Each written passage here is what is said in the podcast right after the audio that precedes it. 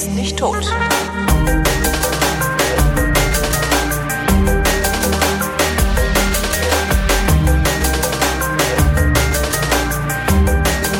Einmal im Monat, da setzen Christoph Raffelt und ich uns zusammen, trinken jeder drei Flaschen Wein, nein, haben drei die gleichen Flaschen Wein vor uns stehen, trinken daraus und erzählen uns was und ihr seid herzlich eingeladen äh, mitzutrinken, sei es live, ähm, denn wir streamen live oder halt später, wenn ihr euch das ganze Zeit souverän anhört. Hallo Christoph. Hallo Holger. Heute trinken wir Tesch. Ja, das, das wird ja auch mal Zeit. Ja, ich trinke das ja schon länger. Ja, ich ähm, weiß. Ich trinke das ja auch äh, immer wieder. Ach so, ich dachte, du findest halt den prinzipiell scheiße. Was? Nein, Ach überhaupt so. nicht. Nee, nee, nee, gar nicht. Ach, siehste? Nee, hast du immer falsch verstanden. Ja, aber so richtig falsch verstanden, nach, dem, nach diesem einen Blogpost von dir, wo du äh, den Lörerberg als Lörer Zitronenberg bezeichnet und äh, ich finde, das ist immer noch ein wunderbares Blogpost. Äh, ist es auch, also aber das ist so ungefähr so, also das das hat für mich so ein bisschen die Qualität wie dieses Blogposting, wo du dich über Veuve Clicquot war das, glaube ich, nee, Veuve Clicquot? Ja, ich habe mich mal äh, genau in der Despektierlich über Champagner geäußert. Ja, das, ja, ja, stimmt. Das fand ich auf einem ähnlichen ja. Auf einem nee, das war eine, eine der kürzesten äh, Weinbeschreibungen, glaube ich, bei mir im Blog.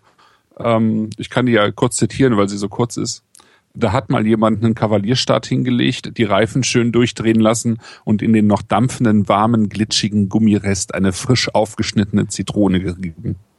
Und ich, ich habe ein spontan Sodbrennen davongetragen. Hast du echt? Äh, ja. Ich habe tatsächlich Sodbrennen bekommen, aber das kriege ich normalerweise jetzt nicht unbedingt von Wein. Alter, das, da hatte wahrscheinlich doch irgendwas anderes mit äh, mit reingespielt. Aber das war das war äh, Teschs Lörer äh, Lörerberg. Ähm, Lörer Zitronenberg, genau. Genau, Spätlese 2.7. Ja, ja. Das war, das war, der hatte einfach damals eine, eine wirklich krasse äh, Zitrussäure und aber Teschs Weine haben immer äh, Säure, also es sind immer säurebetonte Weine. Mhm. Und äh, das mag man oder man mag das nicht. Aber ja. ich mag ja eigentlich säurebetonte Weine, also und auch immer lieber. Also insofern. Äh, nee, nee, ich bin, bin äh, ich mag Teschs Weine sehr gerne. Ja, ich fand das, was mir ist der ja, ich weiß gar nicht, wie der mir aufgefallen ist. Ich glaube, dessen Slogan war ja, als der recht frisch war, das Leben ist zu kurz für, für nee, wie war das? Das, äh, ist zu das kurz Leben ist zu kurz für schlechten Wein, ist ja, glaube ich, eher Goethe, oder? Nee. Das war irgendwie irgendwas mit trockener Riesling. Das Leben ist zu schön für nicht trockenen Riesling oder weiß der Geier, irgendwie sowas. Ich weiß es gar nicht mehr. Und das fand ich irgendwie so, so gut. Und dann, dass der so, einen, so ein Probierpaket hat. Das fand ich mhm. auch super, dass du bei dem auf der Webseite einfach mal sechs verschiedene Flaschen in einem Paket bestellen kannst. Ja. Und das hatte ich mir dann, und dann eben und fand das alles gut. Genau. Das, das ist ja auch schon ein, ja. Ich glaube, in Frankfurt hattest du das auch noch rumstehen. Stimmt. Ach ja. Gott, ey, das ist ja, ja. ja, schon ein paar Jahre her. Fast ein Jahrzehnt her, mein Gott. Ja. Naja, ein halbes.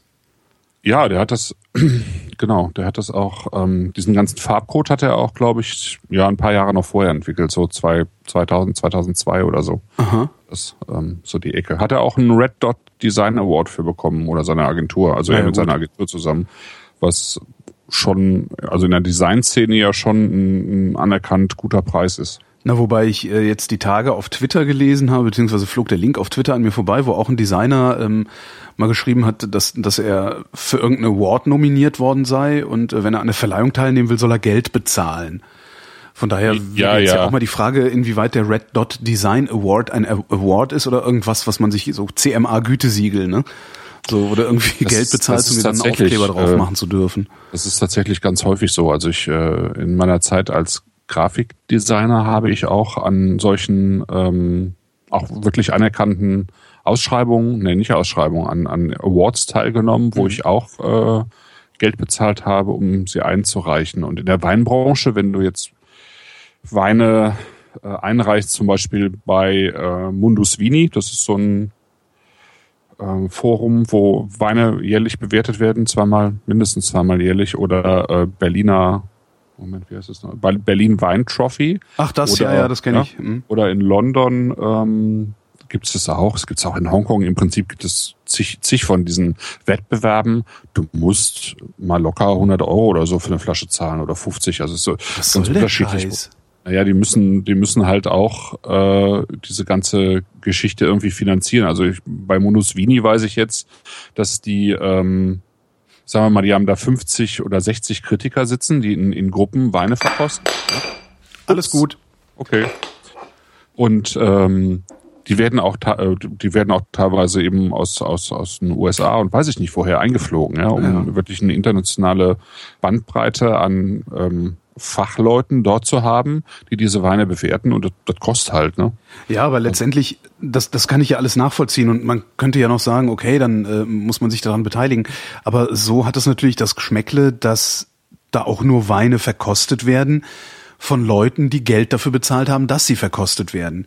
Sprich, du kriegst ja. kein ja, objektives Ergebnis, sondern du kriegst ein objektives Ergebnis aus der Stichprobe derer, die bereit waren, Geld zu bezahlen. Ja, das stimmt. Und vor allen Dingen ist dann noch die Frage, wie kann ich eigentlich wissen, dass äh, nicht mehr Geld zu bezahlen auch dazu führt, dass ich bessere, bessere Punkte kriege oder sowas oder mehr Punkte kriege. Das finde ich ja auch so ein bisschen problematisch bei sowas ist das auch. Also ich habe mir bei, bei diesem Design Award damals ähm, habe ich mir das auch schwer überlegt, ne? weil ich weil ich da halt schon in die Tasche greifen musste, ja. äh, um um meine Arbeiten da einzureichen und äh, das machst du irgendwie fünf sechs Mal und hast irgendwie dann doch nichts gewonnen. Genau. ähm, ja und ähm, das ist dann schon schon recht teuer.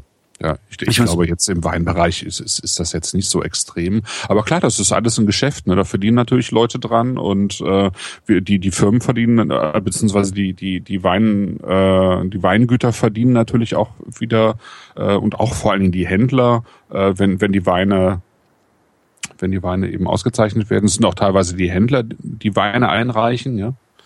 Ähm, gar nicht mal die Weingüter selber. Ist alles eine schwierige Kiste, auf jeden Fall. Ja. Hm. Es ist äh, mindestens ein Monat vergangen und äh, ja. du warst doch mit Sicherheit wieder unterwegs. Ich bin ja nie unterwegs in Sachen Kulinarik, habe ich so das Gefühl. Ähm, oh doch, ich habe mir, aber das gehört ja dann eher in die Kombüse. Ich habe jetzt endlich mal meinen sous vide garer äh, in Betrieb genommen und bin davon sehr begeistert. Ja, das habe ich, habe ich irgendwie ja so ein bisschen auf Facebook verfolgt und kommentiert. Ähm ich habe ja selber mit so einem Gerät noch nie gearbeitet, aber es ist, ich habe es glaube ich auch geschrieben, es ist mir auch zu weit entfernt. Also Von? Ich hab, ich, ja, es ist mir irgendwie, es ist mir irgendwie unangenehm, glaube ich, Fleisch in, in Folie zu verpacken und sie in, in, in, äh, in Flüssigkeit zu legen, damit es gar wird. Ja, das ist, ist irgendwie nicht mein meine Art zu arbeiten. Aha. Das ist also das äh, ich, ja, also das ist überhaupt nicht wertend gemeint. Und ich habe äh, ich habe hatte das auch geschrieben. Ich habe wirklich schon auch tolles äh, Fleisch aus dem Sous Vide gegessen aber es ist überhaupt nicht meine Art zu arbeiten und meine Art mit Fleisch umzugehen. Deswegen würde ich mir so ein Ding nie, nie in die Küche stellen. Mhm. Also ich sage niemals nie, aber ähm, dann, müssen, dann, dann, dann, muss die Hörerschaft halt zusammenlegen und dir sowas schenken. Dann hast du das. Nee, Problem. dann steht's halt da rum. Dann hast du den Salat. Die, die können mir, die, die, die, die, die können mir lieber eine Pfanne schenken. Ich glaube, ich habe zwei bei mir auf der Amazon Wishlist, äh, eine höhere und eine flache Steakpfanne. Das wäre mir viel lieber. ja, ja. ja. Na, ich wollte demnächst mal Fisch damit probieren. Also ich habe ja Eier probiert, das hat sehr viel Spaß gemacht. Ja. Ähm, vor allen Dingen, also Onsen-Ei habe ich gemacht. Ähm, ja also einfach ganze Eier, also in Schale einfach in dieses Wasser legen, also einfach bei, bei ich glaube 63 Grad waren es, 63 Grad garen. Ja. Und ähm, je nachdem, wie lang du das machst, also ich habe es erst 50 oder 55 Minuten gemacht, dann war es insgesamt noch so ein bisschen glitschig. Ähm, und dann habe ich es mal eine Stunde 20, glaube ich, gemacht. Da war dann das Eiweiß immer noch glitschig. Also die Liebste hat's nicht essen wollen. Ich meinte, die kannst, kannst alleine essen. Mhm. Glitschiges Eiweiß finde ich jetzt auch nicht so sexy. Ja, aber das Eigelb war geil. Das hatte eine Konsistenz wie Nutella. Okay, ja, das ist cool. Also das war wirklich schon. Aber das würde mir auch das vergällen, wenn das Weiße drumherum noch glitschig wäre. Kannst ja wegtrennen dann irgendwie. Also ich ja. habe schon überlegt, dass ich einfach mal zehn Eier trenne, das Eiweiß wegschmeiße. Nein, genau, ein, ein äh, wie, wie, was machen die Amis? Machen sich doch mal Omelettes aus Eiweiß, die Deppen. Ja. Warum machen die das nochmal? Wegen Cholesterin, ne? Ach so, ja. Ja, die, die haben doch irgendwie so, so ein ähm, und äh, dann einfach nur das Eigelb in die Tüte, vakuumieren und dann mal da rein und dann mache ich ja Eigelb-Nutella. Eigelb-Nutella. Das ist vielleicht ein etwas komischer total Name. eklig an. Ja, ja. stimmt. ja. ja. Ja. Mir hat dann im, im Vorfeld der Sendung äh, hat mir noch jemand eine Flasche Tesch geschickt, die ich jetzt dummerweise in der Küche stehen habe, sodass ich gar nicht drauf gucken kann. Aber das scheint irgendwie so eine Sonderausgabe zu sein. Ja, das macht er ab und zu. Also ähm, Martin Tesch ist ja, also ich schätze ihn vor allen Dingen auch wirklich besonders dafür, dass er ein extrem wie soll man sagen, demokratischer Weinmacher ist oder ein Weinmacher fürs Volk, ja. Ähm, also ist ein sehr anerkannter Weinmacher, der ist auch international ähm, sehr anerkannt. Er bekommt auch sehr gute Bewertungen für seine Weine. Aber ähm, er hat seine, äh, seine, seine Weine nie teuer gemacht. Mhm. Ähm, das heißt, er hat, glaube hat drei Preisstufen. Also der hat eben mit diesem Farbcode und so weiter, er hat ein sehr übersichtliches Programm. Der hat im Prinzip hat er seine, ähm, also er macht, glaube ich, zu 90 Prozent macht er Riesling, mhm. von denen wir zwei probieren. Ähm, davon sind fünf Lagenrieslinge. Einer, der heißt Unplugged, da können wir nachher noch was zu erzählen. Dann gibt es eben äh, Deep Blue, das ist ähm, ein Blonde Noir, also ein, weißer Wein von Spätburgunderreben. Und dann hat er. Den kenne ich ähm, noch gar nicht, fällt mir gerade auf. Und dann hat er die Literqualitäten, von denen wir dann den Spätburgunder probieren. Ja, der, ist, der ist total geil. ja, die kostet irgendwie so, ein Fünfer. ich glaube beim Händler 6,50. Also ich glaube, bei, als, als ich das letzte Mal bei Tesch den Liter bestellt habe, hat der glaube ich wirklich einen glatten Fünfer gekostet pro Flasche. Ja, das kann sein. Also ich, ich habe jetzt noch mal bei, weil ich es bei ihm jetzt auf der Seite, ich hatte vergessen zu fragen, was sie eigentlich kosten, aber bei ihm auf der Seite hatte ich es jetzt nicht äh, gesehen. Ähm, wenn du jetzt bei einem Händler guckst, wo er gelistet ist, dann kostet der, der Liter 6,50, der Unplugged kostet 8,95 und die diese Lagenrieslinge äh, 12,50. Mhm. Und ähm, 12,50 eben für eine sehr gute Riesling-Qualität. Mhm. Ne? Ähm, das das finde ich einfach super. Und er sagt halt, ähm, ähm, ich will eigentlich auch nicht mehr anbieten. Ich will eigentlich garantieren, dass die Kunden die Weine zu jedem, zu jeder Zeit im Jahr auch kaufen können. Also mhm. die, dass die, die, die, die Menge so, so hoch ist, dass äh, alle die kaufen können. Und ich bin einfach niemand, der dann zusätzlich nochmal, weißt du, so eine super edel äh, ähm, Ausgabe macht. Irgendwie ja, alte Reblaus, so alte Reblaus äh, im kleinen Holzfass, äh, wo es dann eben nur 500 Flaschen von gibt mhm. oder so und die dann für 50 Euro verkauft werden. Ne? Da ist er einfach nicht der Typ so. Und ähm, was er aber schon manchmal macht, ist äh, so, so Experimentalweine oder sowas. Ich habe bei, bei mir im Blog mal über einen Wein von ihm geschrieben, Five Miles Out, ähm, wo er einfach mal ausprobiert hat, ähm, wie sich Riesling verhält, wenn man ihn äh, längere Zeit auf der Maische lässt, also dieses Orange Wine Ding. Ne?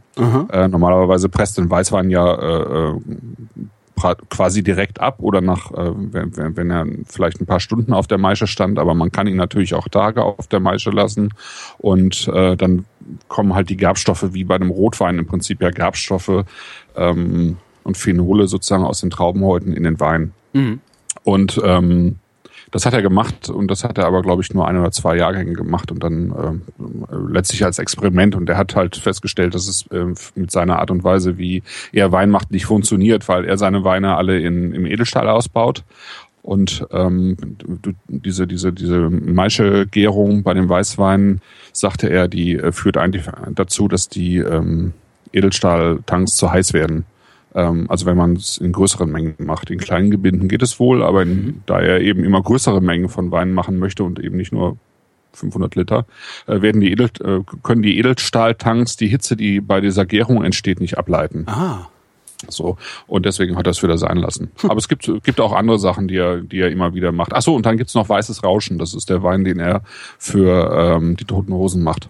Ah, genau, der hat ja so ein, ja. so ein Rock'n'Roll-Ding auch noch. Ja, ja, genau. Wo, worüber er dann, ähm, was ich auch sehr witzig fand, es gab, äh, der ist mittlerweile verstorben, ähm, den äh, legendären Musikchef von Radio 1, Peter Razun hieß er. Mhm. Ähm, und ich war halt auf so einer Tesch-Verkostung auf dem Schiff, was total cool war. Haben wir auch, glaube ich, schon mal drüber geredet, vor zwei ich Jahren. In der letzten Sendung sogar, oder? Als wir äh, Tesch angekündigt haben. Kann sein. Und als ich da war, meine ich, hätten wir auch. Also war halt, ah, Tesch ja. hat halt eine, so eine Jahrgangsverkostung gemacht, und zwar auf dem Schiff hier auf der Spree was ich irgendwie ja. toll fand. Da bin ich dann hin ähm, und traf dann da Peter Razun. Und es stellt sich raus, dass die beiden irgendwie, also Martin Tesch und Peter, irgendwie Kumpels sind und sich irgendwie über den Rock'n'Roll kennengelernt haben oder so. Das ist ja. irgendwie eine ganz witzige äh, Geschichte. Der hat doch, glaube ich, hat der nicht sogar irgendeine CD gemacht, der Tesch? Der hat eine CD, also der hat ein, äh, der hat, also das Projekt heißt äh, Riesling People. Genau. Das erste war ein Buch, also im Prinzip ein Fotobuch ähm, wo er so ein bisschen dokumentiert hat, was er so an Veranstaltungen gemacht hat, unter anderem eben mit den Toten Hosen. Äh, dann hat er mit äh, Gibson Guitars, hat er irgendwie, äh, ist er quasi durch Deutschland getourt. Der versorgt irgendwie Rock am Ring und so Sachen. Ja. Ne? Und ähm, genau, und das zweite ist äh, im Prinzip so eine, ähm, ja, eine CD mit, mit ähm, Geschichten und Musik ähm, eben auch von ganz unterschiedlichen. Hast du den, Leuten. den Weißes Rauschen, hast du den schon mal probiert? Äh, den Weißes Rauschen habe ich noch nicht probiert, nee. Was drüber gehört? Weil ähm, die Abgabe erfolgt ausschließlich im Sechserkarton, nachher schmeckt er mir nicht. ähm, äh, nee, habe ich noch nichts von gehört. Aber ich denke mal, dass er sich mehr oder weniger auch so ein bisschen in die, in die, in, also zumindest in seine Stilistik einreihen wird. Und die ist halt, die werden wir ja gleich probieren. Hm. Ähm, ja. Aber eigentlich wollte ich dir noch aus dem Kreuz leihen, wo du wieder warst. Stimmt. Also, wo ich wieder, so, sollen, wir, sollen wir schon mal einen Wein einschenken dabei? Ach, ja, können wir machen, ne? Bevor, der Chat, bevor im Chat die ersten Geiseln erschossen werden. Genau. Wir fangen mal ganz untypisch, also für uns untypisch mit dem Rotwein an. Oh, ah, mit dem Rotwein. Ein Liter Spätburgunder. Ja. Im praktischen Schraubverschluss. Oh, mhm. ich habe noch Wasser im Glas. Oder? Ich glaube, da war er auch einer der ersten, äh, die das konsequent durchgezogen haben. Atmo. Ja.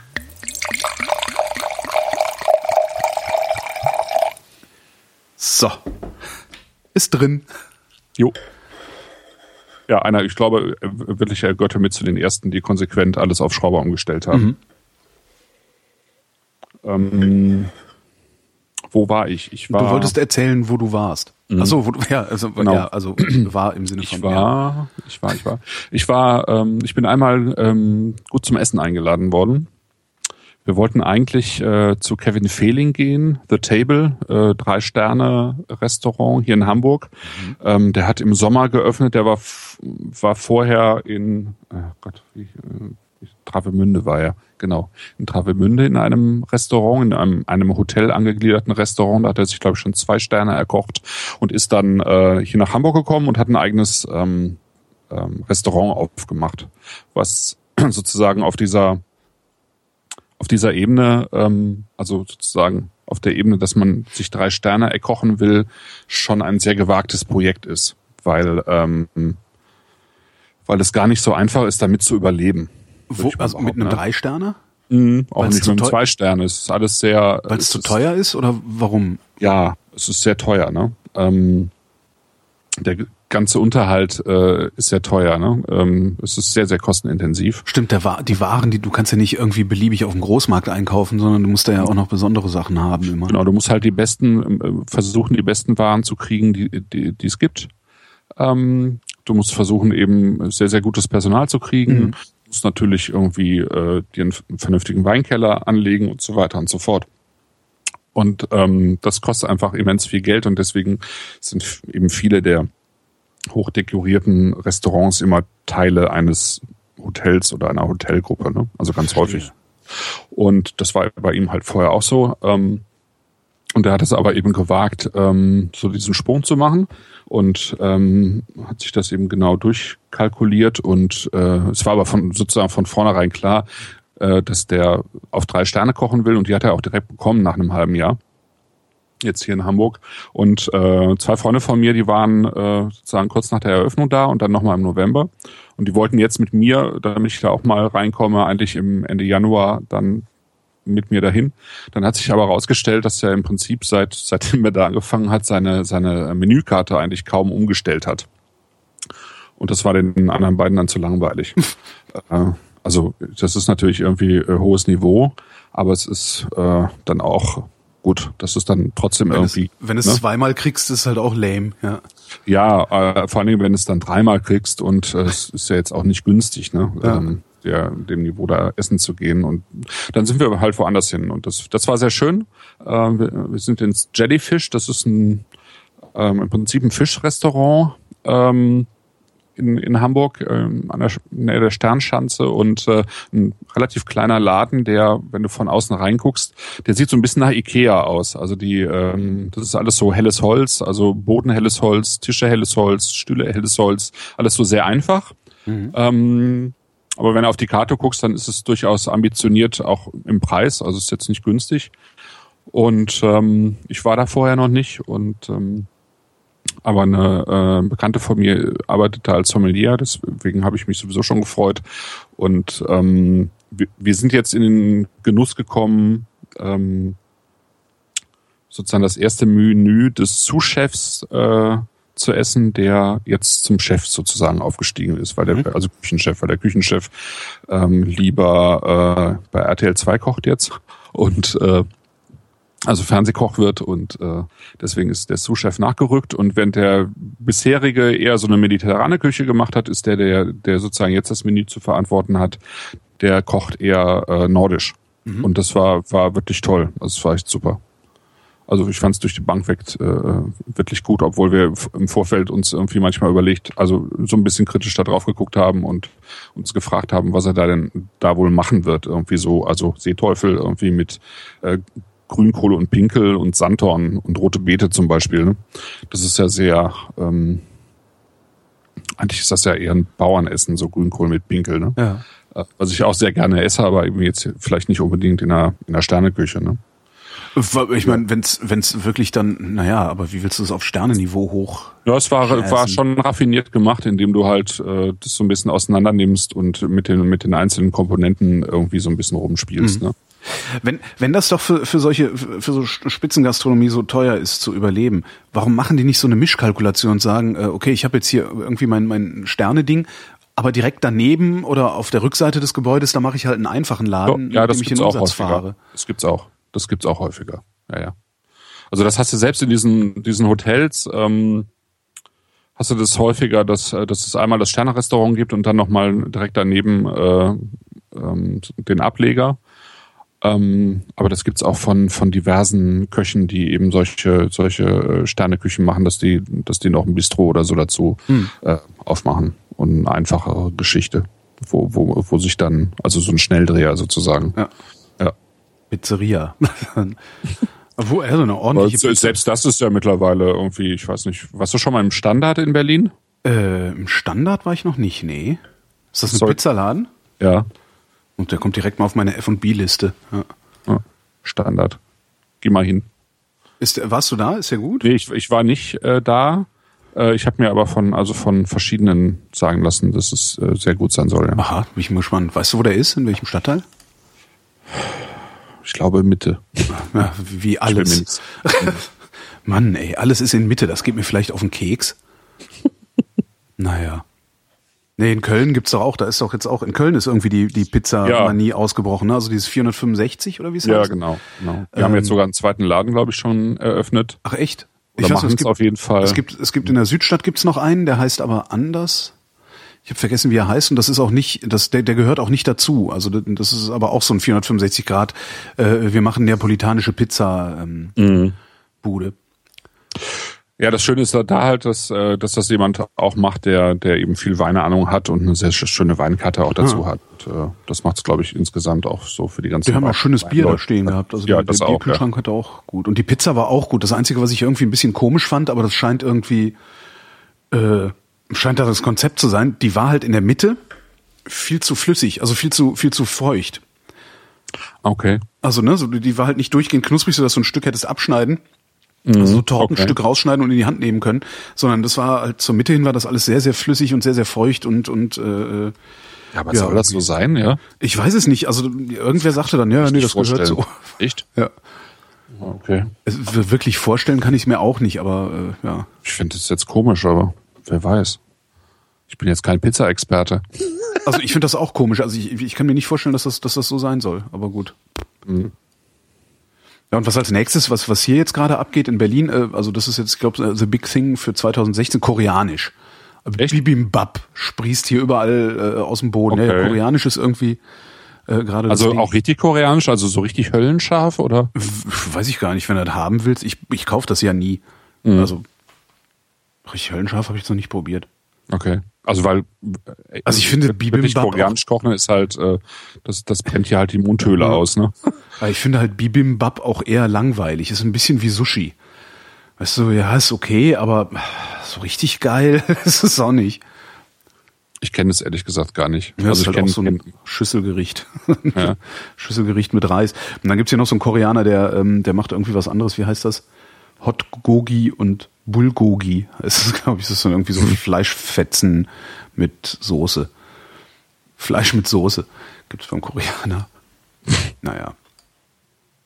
Aber keine Weinreise, das ist, das bin ich von dir ja gar nicht gewöhnt. Nee, ich war jetzt ja, insgesamt, war ich jetzt, was Weinreisen angeht, eigentlich nicht so viel unterwegs. Also ich müsste ja. eigentlich unbedingt eine Podcast-Tour machen und schaff's, ja. schaff's nicht, ne? Aber ähm, Das, das ist das, was mir eigentlich am meisten im Magen liegt, dass ich irgendwie meinen eigenen Podcast nicht, nicht weitergeführt kriege. Ja, ich kenne das. Ich habe das Problem ja im Moment. Fehlt. Ich habe das Problem ja im Moment auch. Die Sache ist halt, es ist, ein, es ist halt Hobby, ne? Und ähm, ja, und, und andere Sachen sind gerade wichtiger. Ja. Das ist einfach so. Also, ja, bei mir ist es nicht Hobby und andere Sachen sind gerade wichtig. Ja. Blöd, also ich, ich jammere auf hohem Niveau. 485 Grad, ähm, sagt der Chat gerade, heißt der Laden, nicht 465. Ich wollte jetzt die Pizza nicht abkühlen lassen. Aber vielleicht ist bei 465 Grad das in der Mitte dann ein bisschen knuspriger. Kann ja gut sein. Und unsere Vergangenheit holt uns ein. Äh, Im Chat werden wir darauf hingewiesen, dass das Husarenquartier in Erftstadt auch einen Stern hat und ein Bistro dazu. Und da gäbe es schöne Currywurst. Aha. Das Husarenquartier in Erstadt hat einen Stern und da gibt's schöne Currywurst. Ja, okay. Nee, ein Bistro Bist dazu. du auch eingeladen zu unserem äh, silbernen Abi? 25 Jahre Abi, ja, ja, klar. Das, äh, ich, ich, ich komme extra, ich komme extra aus Dublin, komme ich geflogen. Okay. Also wir sind halt vorher, sind, wir, wir fahren halt, wir fahren halt nach Irland eine Woche und äh, das Ding ist halt gebucht und dann kam jetzt gerade die Mail so, ja hier, äh, 25 Jahre Abi ist genau an dem Tag, an dem ihr aus Irland zurückkommt. Und ähm, weil das ein Samstag ist, gibt's halt keine Möglichkeit, von Berlin aus dann nochmal nach Köln zu kommen auf die Schnelle. Also fliegt ja mhm. samstags kaum was. Ähm, jetzt habe ich gesagt, okay, dann fliege ich halt von Dublin nach Köln. Um okay. da abends mit euch Bescheuerten zu saufen und sonntags hau ich dann wieder ab nach Berlin. so, kommen so, wir Nase, Nase ins Glas. Kommen wir zu Martin Tesch, ich, ich muss mich gerade mal muten und die Nase hochziehen, damit ich überhaupt was rieche. Oh Gott. Naja, hört ja keiner, diesen Lärm. Stimmt. Brille hoch. Bisschen brausig. Mhm.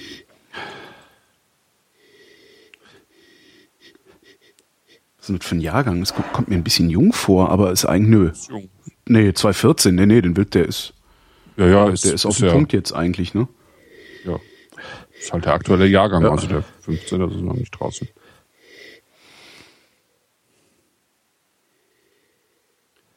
Sehr fruchtig. So ein bisschen hat man schon Süße in der Nase, ne? Ja. Finde ich. Ja, dieses so Ahoi-Brausige, ne? So, das, der Zucker von der Ahoi-Brause, so ein bisschen. Ja. Und sonst so Klassiker, äh, Johannisbärchen, ne? Ja, eher so. Also ich finde schon, es ist eher erdbeerig.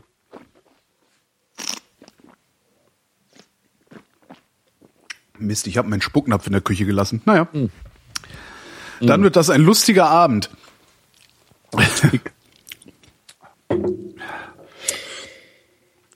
Ist halt, ist halt eher, der Chat nennt es dünn. ich nenne es leicht. Ist auch, der, der ist auch extrem hell, ne? Also sehr, sehr oh, leichte wobei Farbe. Spätburgunder einfach. Stimmt, ist immer hell. Äh, gerade wenn er nicht aus dem Holz ist, ist ja kein Holz, was vergorener mhm. Spätburgunder, sondern aus dem Edelstahl. Ähm, also wenn jetzt nicht noch so und, und, und er wird nicht, nicht, nicht allzu lange auf der Maische gelegen mhm. haben. Ja, es ist hell, aber es ist halt Spätburgunder. Ja, aber ich finde den, ich finde den halt schön leicht. Ich weiß nicht, wie viele genau. Drehungen also es ist, ähm, zwölf das ist halt ein, ja, zwölfeinhalb. Und es ist halt ein, ein, ein ganz einfacher, also es ist ein Einstiegswein. Ne? Ja. Schön saftig finde ich den auch. Also ich habe ich, ich mag den total, also ich habe den irgendwie im Zwölferkarton gekauft das letzte Mal, weil der halt mhm. auch so schnell weggeht. Den säufst du halt irgendwie wie Wasser. Und wenn du Besuch hast, säuft der den mit wie Wasser. Ist nur finde ich irgendwie nix für nix für dieses Wetter, was wir gerade haben. So, das ist ja, das so ein Ding, das willst du trinken, wenn es warm ist. Das ist eigentlich ein Sommerwein. Ja, ja, ja. Das ist ein Sommerrotwein. Absolut. Ähm, das stimmt schon für, für das Wetter, was wir jetzt haben, wäre irgendwas gehaltvolleres schöner mhm. äh, im Glas. Also wenn man sich jetzt aussuchen könnte und Ein was frisch geöffneter Chateauneuf du Pape.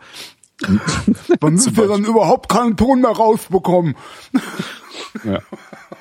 Aber ähm, wenn man sich das Ganze jetzt vorstellt bei wärmeren Temperaturen und wie du schon sagst, im Prinzip ist das so eine Rosé-Alternative. Ne? Ja, es ist der ähm, bessere Rosé sogar. Also ich trinke ja wirklich gerne Rosé, aber ich glaube, ich komme auf den Rosé an. Ja, ja okay. Aber, ähm, ich habe ja, ja. so viel, so viel äh, Ahnung habe ich davon ja nicht, weil das letzte Mal, worüber ich ja seit Jahren weine, als wir 100 Rosés probiert haben oder wie viel du da aufgefahren hast, habe ich ja nichts gerochen. Mhm, eben, leider. Ja, im Chat ja. schreibt einer, ich brauche eine Kiste für die nächste Grillparty und genau dafür ist der geil. Ja, ja, ja genau, genau. Und du kannst ihn eben auch schön runterkühlen, ne? Mhm. Also eben wie ein, wie ein, wie ein Rosé, also nicht, nicht so kalt natürlich wie ein Weißwein ähm, ausschenken, aber du also das ist halt kein Zimmer, also ich meine, Zimmertemperatur ist ja eh, haben wir ja schon häufiger darüber geredet, ist ja eh Quatsch, aber das ist halt kein Wein, den du jetzt ähm, wie einen normalen Rotwein eigentlich servierst. Das kann ruhig drei, vier Grad kühler sein, ne? Ja, man kann den so insgesamt irgendwie ein bisschen respektloser behandeln, finde ich. Ja, es ist einfach, ein, es ist ein einfacher Wein. Es ist ein Tischwein, es ist ein Schoppenwein. Das ist ein Wein, den, den machst du auf, wenn du irgendwie abends eine Käsestulle oder eine Wurststulle isst ähm, und du möchtest ein Glas Wein dazu haben. Ne? Mhm. Das ist ein Wein, den ich mir zum Beispiel super vorstellen könnte, auch in, in, in solchen äh, Back-in-Boxes, ja. ja. Was irgendwie eine Schande ist, dass das in Deutschland also sich nicht durchsetzt. Das ist ja gar also nicht du meinst so, dass gut, guten Wein im Karton.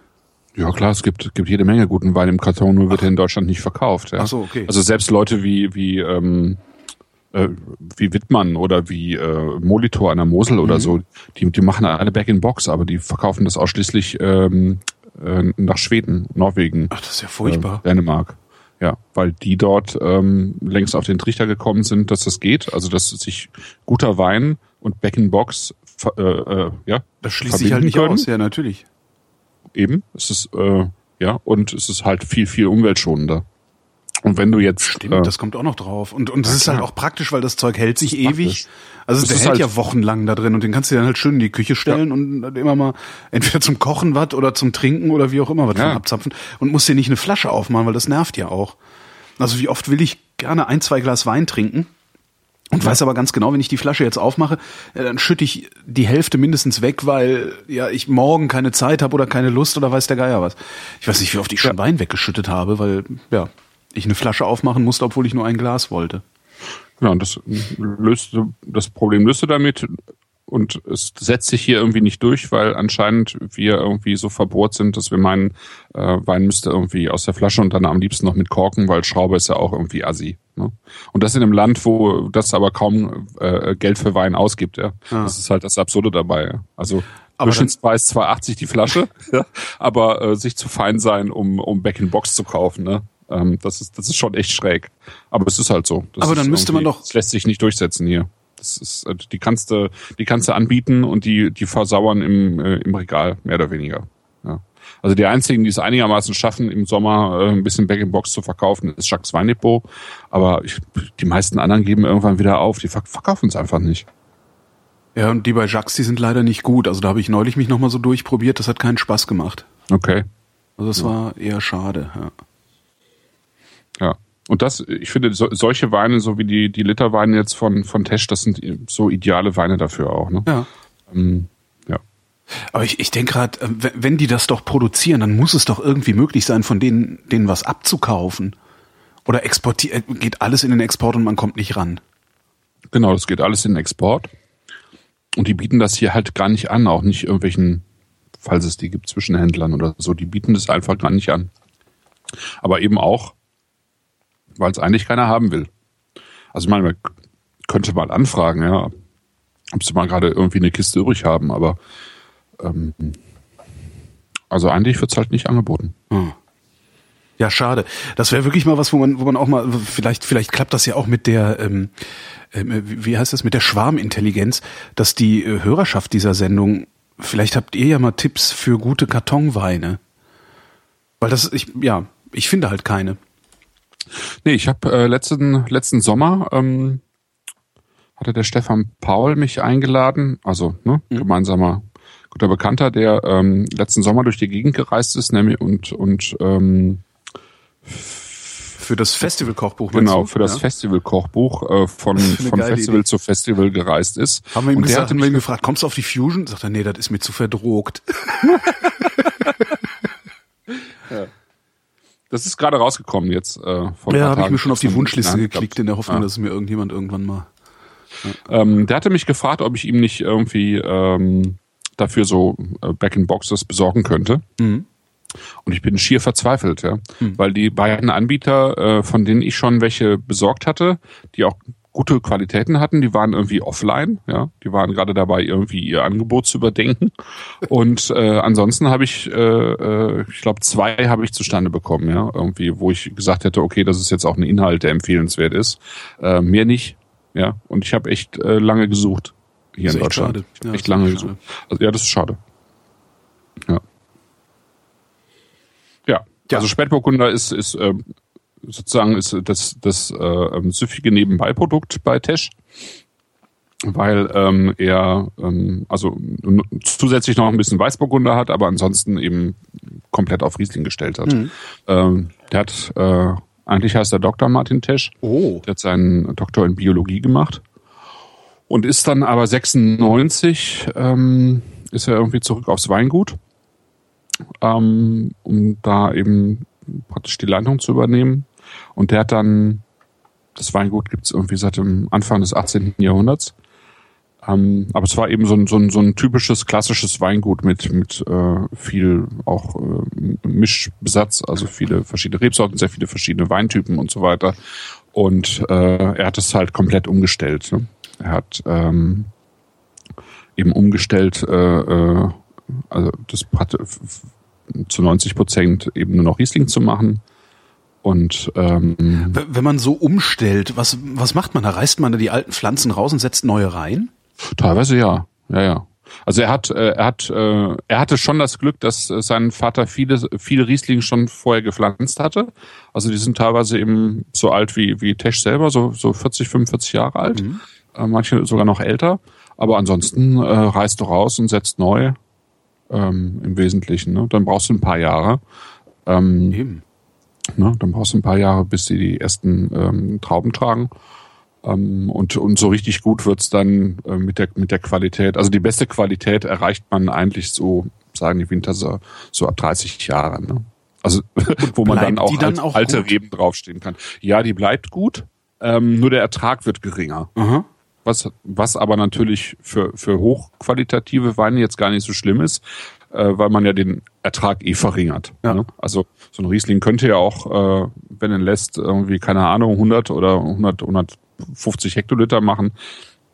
Und wenn du einen guten Riesling machen willst, dann, dann willst du halt nur 40 haben, ja. Mhm. Oder für jetzt so einen, so einen, so einen ganz einfachen Wein vielleicht 70 oder 80, ne? So, und das, das regelst du halt. Und ähm, je älter die werden, desto weniger Ertrag werfen sie ab und desto weniger musst du auch äh, eingreifen, weil das, weil das eh sich von selber regelt. Und äh, die Beeren werden normalerweise kleiner und, und äh, konzentrierter. Die ähm, wurzeln natürlich immer tiefer und tiefer und bringen irgendwie mehr in die, in die Pflanze ein. Also was, was wir dann, obwohl das ja chemisch gesehen jetzt nicht so einfach zu erklären ist, aber was wir dann eben auch äh, als Mineralik irgendwie bezeichnen. Ja? Mhm. Ähm, obwohl die ja jetzt selber keine, keine wirkliche Gesteinsmineralik irgendwie äh, mit transportieren, aber es, äh, ja, äh, aber irgendwas vom Boden bringen sie halt doch mit in die Pflanze rein. Ne? Und je tiefer das geht, äh, umso interessanter wird es letztlich. Ne? Ja, und äh, Der Chat weist hin äh, darauf, dass die Krisenbox auch okay war zum Grillen. Das stimmt, die Krisenbox war gut. Ja, die Krisenbox war auch gut. Wobei ja. mir der Weißwein davon nicht geschmeckt hat. Also das eigentlich hat mir die hatten einen Monastrell, also einen Karton Monastrell, einen Karton Tempranillo und einen weißen hatten sie auch, da weiß ich nicht mehr, was es war. Und der weiße, der, den, der hat mir überhaupt nicht gefallen. Und einer von den beiden roten, den fand ich auch nicht so gut. Ich weiß nur leider nicht mehr welchen. Mhm. Aber Krisenbox hatten wir letztes Jahr mit auf dem Festival. Das, der ist wirklich gut gegangen. Ja. ja. Und, und solche Weine, also jetzt auch, auch einfache Weine, ähm, süffige Weine ist halt auch extrem gut für kleines Geld in Spanien. Also mhm. muss man sagen, das ist so. Ja. Genau, also er hat irgendwie ähm, also das, ein, das eigentliche Risiko, sozusagen das Ganze umzustellen, ist, dass du halt deine alten Kunden verlierst oder einen größeren Teil. Ne? Und tatsächlich hat er in den ersten Jahren locker 50 Prozent Einbuße gehabt. Ja? Also der ist irgendwie sehr, sehr straight gegangen, äh, hat also wirklich das alte Konzept über den Haufen geworfen, hat gesagt, ich mache nur noch, keine Ahnung, acht Weine. Ne? Mhm. Davon sind halt äh, sechs Riesling und ähm, das geht ja entweder mit oder nicht. Ne? Und mein Stil ist halt folgender. Äh, ich trocken. Äh, ne, trocken, genau, trocken, also cool climate. Also ich bin hier im, im kühlen Klima und das zeigen die Weine auch. Ne? Das, das gärt durch komplett, wenn es geht. Und es hat eine, äh, es hat eine, eine entsprechende Säure, also klimatische Säure. Mhm. Und ansonsten zeige ich euch halt sozusagen das, was, was die verschiedenen Lagen, äh, die ich habe, können. Und das findest du halt auch in dieser, in dieser Box. Ne? Äh, jede, jede Lage hat eine, eine eigene Farbe. Also das war dann sozusagen der nächste Schritt, dem, dem Ganzen eine Identität zu geben. Und da sagt er halt, wenn, wenn, äh, wenn irgendjemand einen Teschriesling äh, getrunken hat im Restaurant, so wie du jetzt beispielsweise, du kannst ja auch keine Namen merken. Ähm, du kannst dir vielleicht merken, okay, der war von Tesch. Aber, aber gerade so, ja, genau. Ja, ob du jetzt Rotenberg äh, beziehungsweise äh, Kartäuser oder Remigiusberg oder Krone getrunken hast, weißt du nachher nicht mehr. Ne? Aber nee. du weißt im Zweifelsfall, ob die Flasche grün, blau oder orange war. Ja, stimmt das. Ja, ja, ja doch. Ja, also das so so hat es halt. Äh, Beziehungsweise hast du irgendein Foto von, das irgendjemand von dem Abend gemacht hat, wo die Flasche dann farblich dann zu erkennen genau. sind. Ja. ja, dann hast du Glück, dann steht vielleicht auch der Name drauf. Aber le letztlich kannst du dir natürlich eine Farb, äh, also eine, eine prägnante Farbe viel besser merken als als irgendwelche Weinbergslagen. Ne? Hm. Ja, und, und das war sozusagen die Idee bei dem bei der Gestaltung der der Lagenweine dann nachher. Ne? Ähm, ja. Wo wir dann über Riesling Ah, doch, der Spätburgunder ist toll. Der, das ist echt toll. Da bestelle ich mir wieder einen Karton von für den Sommer. Wo wir vom Riesling reden, gieße ich mir mal den Unplugged ein. Oh, äh, Sekunde. Äh, unplugged. Ja, ja. Da, Unplugged. Warte mal, muss ich hier ein bisschen. Wie kriege ich denn jetzt das Wasser der, aus dem Glas in das Glas, ohne den Tisch komplett voll zu sauen? Das ist alles anstrengend. So, hat geklappt. Ich habe meine Trinkflasche als Spucknapf jetzt umfunktioniert und musste das ah. Wasser aus dieser Trinkflasche in ein Glas, das hier stand, tun. Das ist alles, es ist so schrecklich kompliziert. Ich sag dir, Alkohol macht das Leben nur komplizierter. Unplugged. Genau, Unplugged ist also auch sehr hell. Hm? Fast, naja, weiß ist übertrieben, aber doch sehr, sehr hell. Also wie so ein billiger Pinot Grigio aus der Kneipe. Zitronig halt. Zitronenhell. Ah. Und Unplugged ist so, also es kommt halt vom äh, von MTV, ne? Also MT, äh, damals liefen diese Unplugged-Konzerte ähm, so 2000 so, ne? Ende der 90er, mhm. 2000 rum war das irgendwie sehr populär und der hat halt ja, als dann die ähm, als fantastischen Vier in der Balver Höhle gespielt haben und sowas, ne? Ja, genau. Und ähm, das war und, und er ist halt äh, irgendwie in Kontakt sozusagen mit Musik und macht da viel und dachte, das ist eigentlich der richtige Name für so ein für so ein im Prinzip für so einen Markenwein, ja. Mhm. Ähm, also keine Lage, sondern einfach äh, Riesling unplugged und unplugged heißt halt ohne Verstärkung und ohne Verstärkung heißt für ihn halt sozusagen ohne äh, ohne zusätzliche Hilfsmittel. Ja. ja. Aber ohne Lage heißt äh, Cuvée oder was ist das jetzt? Ohne Lage heißt, dass dass die äh, der Riesling halt von aus allen Lagen kommt, die er hat im Zweifelsfall. Ne? Aber äh, jetzt eben nicht nur aus der Krone oder nicht nur vom Lörer Berg. Ne? Achso, der hat auch noch andere Lagen. Ja, ah, ja okay. genau. Der hat der hat halt also das, was du in der, in der Mischkiste hast, ähm, das die die Weine mit den Farbcodes, mhm. das sind Lagen, die er in in ähm, genau. Langenlohnsheim hat und in Laubenheim. Ja. So. Und darüber hinaus und, hat er aber immer hat er noch andere Weinberge äh, aus Nee, also der hat nee, glaube ich nicht. Der hat insgesamt hat er glaube ich 18 Hektar, knapp 18 Hektar Riesling und dann nochmal zwei 17 Hektar, glaube ich, Riesling und nochmal zwei äh, zusammen Burgunder. Und ähm, und das, was er in den Unplugged tut, das kommt sozusagen aus den Lagen, aus denen er auch ähm, die Lagenweine macht. Aber warum Aber macht er das? Also, was, ja, warum, weil, weil, warum macht er einen billigen Wein, obwohl er daraus äh, auch weiter Lagenweine machen nee, kann? Also, nee, nee, so, so einfach ist es nicht. Du nicht. hast in, eine, in einem, also sagen wir mal, du hast jetzt eine vier Hektar Lage, ne, mhm. äh, namens Kartäuser. Äh, oder äh, sagen wir mal Remigiusberg, weil wir das ja nachher noch trinken. So, auf diesen vier Hektar, also diese vier Hektar sind, äh, die die Lagenbezeichnung Remigiusberg haben, äh, die sind um, unter Umständen nicht in allen Parzellen gleich gut. Okay. Weil du hast ja, also zum einen hast du halt äh, Bodenverwerfungen, ja, mhm. also vielleicht hast du irgendwo mehr Sand oder äh, anderswo mehr Lehm oder was auch immer. Ne? Äh, zum anderen hast du halt, äh, hast ja immer praktisch von Parzelle zu Parzelle auch unterschiedliches Mikroklima. Ja. Also die, die Lage kann ja plötzlich in, in ein Tal absinken, obwohl sie sonst irgendwie am Bergsang ist. Und dann geht sie in eine Kuhle und da hast du zum Beispiel mehr Feuchtigkeit und so. Ne? Das, äh, heißt, aber, das heißt, ja. die Lage ist nicht das, was der Winzer sagt, was die Lage ist, sondern die Lage ist das, was äh, das Katasteramt sagt, wie der Berg heißt. Jein. Äh, ja, ja, in gewissem Maße schon. In einem gewissen Maße schon. Ähm, es ist halt immer die Frage, also ein, eins, eins noch dazu, Äh, du kannst natürlich dann in diesem Remigiusberg noch alte Reben haben, die 40 Jahre alt sind und dann welche, die du gerade erst vor, vor, vor fünf Jahren gepflanzt hast. Ne? Mhm. Und du kannst natürlich äh, der Meinung sein, okay, die, die ich vor fünf Jahren gepflanzt habe, die sind noch nicht so qualitativ noch nicht so gut, dass die jetzt äh, in meinen Remigiusberg-Wein gehen, sondern die kommen halt in den Unplugged. Mhm. Ja, Im Prinzip wie äh, Bordeaux Chateau, weißt du, Chateau Lafitte, die haben halt äh, 100 Hektar und äh, davon nutzen die 50 Hektar für den Lafitte Rothschild und die anderen 50 Hektar, die wandern in den Zweit- und Drittwein, weil das einfach, weil die einfach nicht die Qualität bieten für den besten Wein des Hauses. Ne? Mhm. Und so ein bisschen ist das bei solchen Sachen auch. Und dann hast du teilweise, ich bei Tesch bin ich jetzt überfragt, aber es kann kann sein natürlich, dass du noch irgendwelche anderen Lagen hast, ja, flachere Lagen vielleicht, äh, die jetzt nicht so äh, so so nicht die besten äh, Qualitäten liefern und die die kommen dann halt in die Gutsweine oder so. Mhm. Ne? Also ich denke mal, dass in dem Riesling ein Liter, den er so hat, also so wie den Spätburgunder ein Liter, dass da einfach auch äh, ja aus einfachen Weinlagen dann eben mhm. Riesling drin ist. Ne? Aber zurück zu dieser diesen Weinbergslagen, ja, also ähm, also es gibt ganz alte Weinbergslagen, also die, die seit tausend Jahren sozusagen unter Reben stehen und auch den gleichen Namen tragen. Mhm. Und ähm, es äh, gab immer wieder äh, Reformen, äh, die diese Weinbergslagen verändert haben, also Flurbereinigung. Ähm, die teilweise äh, Weinbergslagen sehr stark sogar verändert haben. Die haben äh, den Namen einer kleinen Weinbergslage dann auf einen größeren Bereich ausgedehnt, ja, mhm. zum Beispiel. Ja. Ähm, und haben sozusagen die Qualität der Lage damit verwässert.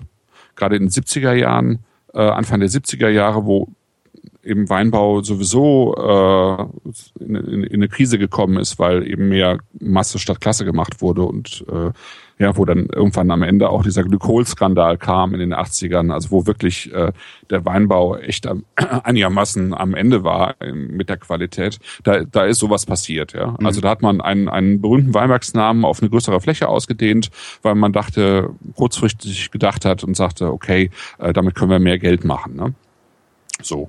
Und ähm, da hat man dann teilweise versucht, äh, jetzt als Qualitätswinzer zum Beispiel dagegen anzugehen und zu sagen, okay, ich suche mir jetzt mal alte Gewannennamen raus, also Parzellennamen sozusagen, die es früher auch gab, ja, mhm. weil es kleiner parzelliert war. Und ich sage jetzt, ähm, weil der, weil der große Name, also der Name der Großlage keinen guten Ruf mehr hat, suche ich mir halt einen Parzellennamen raus, um, um aus diesem Wein wieder was Besonderes zu machen, ne? weil das, was ich hier in der Flasche habe, ist eigentlich super Qualität, aber der, der Weinbergslagenname, der früher mal die Qualität garantierte, das macht er jetzt nicht mehr. Also mhm. muss ich irgendwie einen Ausweg finden. Ja. Also das kann halt passieren. Ne? Ja. So, ich tunk mal meine Nase ins Glas. Ja.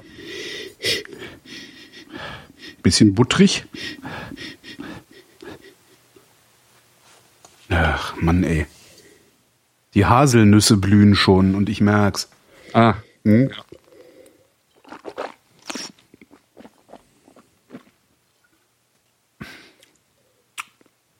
Eieiei. Das ist ja mal ein saurer kleiner Scheißer. Mhm. Super. Boah. Mhm.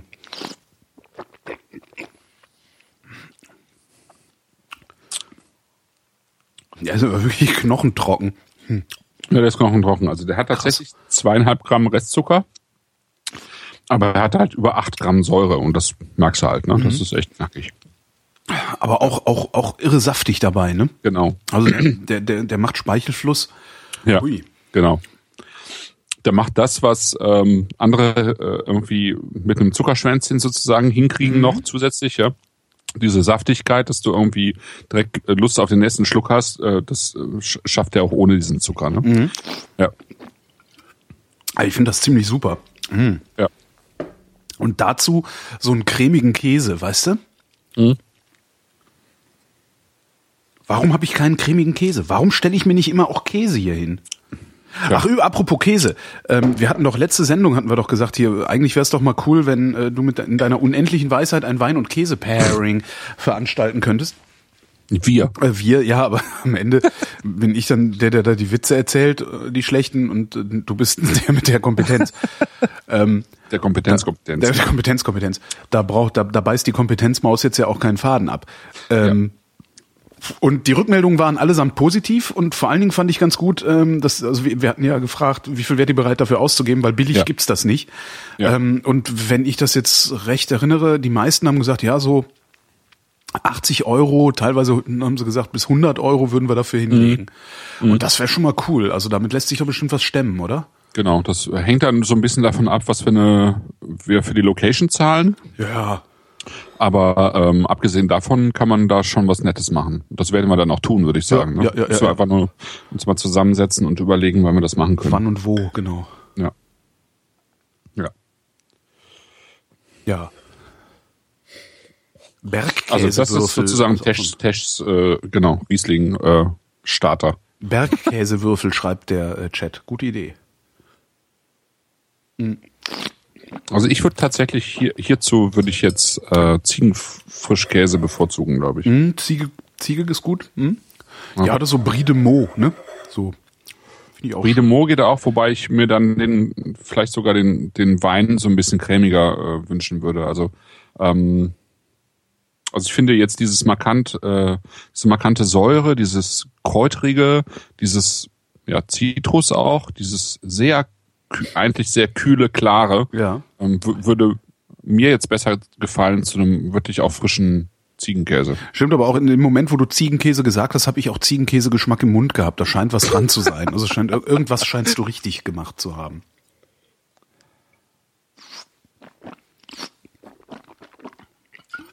Käsefondue. Wer hat das in den Chat hm. geschrieben? Du wirst, du bist gefeuert. Käsefondue. Nee, viel zu viel Säure. Ähm, was, Käsefondue? Nee, der Wein für Käsefondue. Ach so, ich dachte gerade, wieso ist denn Säure in Käsefondue? Käsefondue. Kirschwasser hat doch keine Säure. Apropos Kirschwasser, ich habe äh, so ein Hörergeschenkepaket gekriegt. Ähm, Ach schon also, wieder, du kriegst immer Geschenke. So, es gibt einen Hörer, der ist Fabian.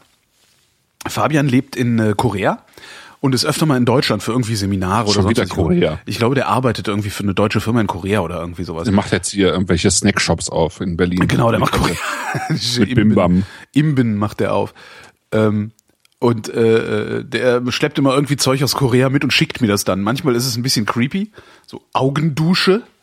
Hat, hat er das schon gemacht, der hat mir meine Augendusche Work gemacht habt? Das kann gut sein, ja, der, der, der ist, der, geschickt, ne? der ist schon ewig dabei irgendwie und schickt, ja, ja. schickt halt immer mal wieder lustiges Zeug drin. Ne? Hat mir irgendwann mal so ein Selfie-Stick geschickt, ähm, ja, Augendusche. Und der hat mir jetzt so ein Paket, also neulich hat er mir mal ähm, ein Fläschchen äh, Cold Brew geschickt, das gibt's bei denen im Supermarkt. Okay. Was ich ja toll finde. Ne? Ich hatte gesagt so, ja, ja, geil, Cold Brew braucht man doch. Und irgendwie kam jetzt ein Paket, und dieser unangekündigtes Paket in der Packstation. Weißt du, immer so, oh ja, gehe ich zu Fuß. so ein Riesenkasten, so ein Sechser-Paket, äh, ein Sechser-Weinkarton. Ich hier so, scheiße, was ist das denn? Guckst du auf, ah, Fabian, was hat er denn jetzt wieder geschickt? Ähm, darin noch mehr Cold Brew. Also ich habe jetzt irgendwie anderthalb Liter Cold Brew im Kühlschrank. In Dosen, also. Nee, in Flaschen. Also so halb Liter Flaschen sind es. Das ist total super. Kannst du halt schön so White Russians draus mischen und sowas. Ähm, ich, verrate ich jetzt so viel? Äh, und und ähm, jetzt habe ich einen Faden verloren. Genau, und der hat, ähm, weil der irgendwie da unten aus der Ecke kommt, hat er mir eine Flasche Korn geschickt. Was ich okay. schon mal lustig finde, Korn von der Stählemühle. Ah, ah okay. habe ich auch gedacht, oh, ah, ah. weil Stählemühle ist ja so der Brenner, bei dem ich eigentlich gerne das ganze Sortiment bestellen würde. Ja, das Problem ist halt, dass eine Flasche schon 380 Euro verdienst. Ja. Genau, dass, dass, dass eine Flasche schon 380 Euro kostet oder irgendwie sowas. Das ist halt ja. Und der hat mir eine Flasche ja, Korn geschickt. Teuer, ja.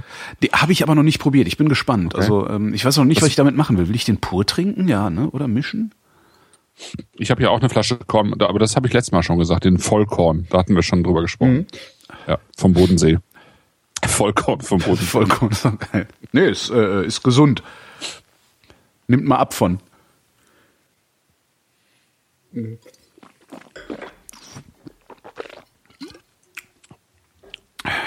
Ja, gefällt ja, mir. Ich habe auch länger nichts von Tesch getrunken, muss ich sagen. Doch, ich hatte, glaube ich, ein Rosé neulich mal gekauft. Mhm. Aber irgendwie auch länger, länger nichts bestellt bei ihm, weil ich einfach irgendwie auch nicht nachkomme mit, mit Weintrinken. Ja, ja. zu viel Wein hier. Das ist nach wie vor mein, mein schlimmstes Luxusproblem ist, dass ich nicht weiß, wo ich meinen ganzen Wein ordentlich lagern kann.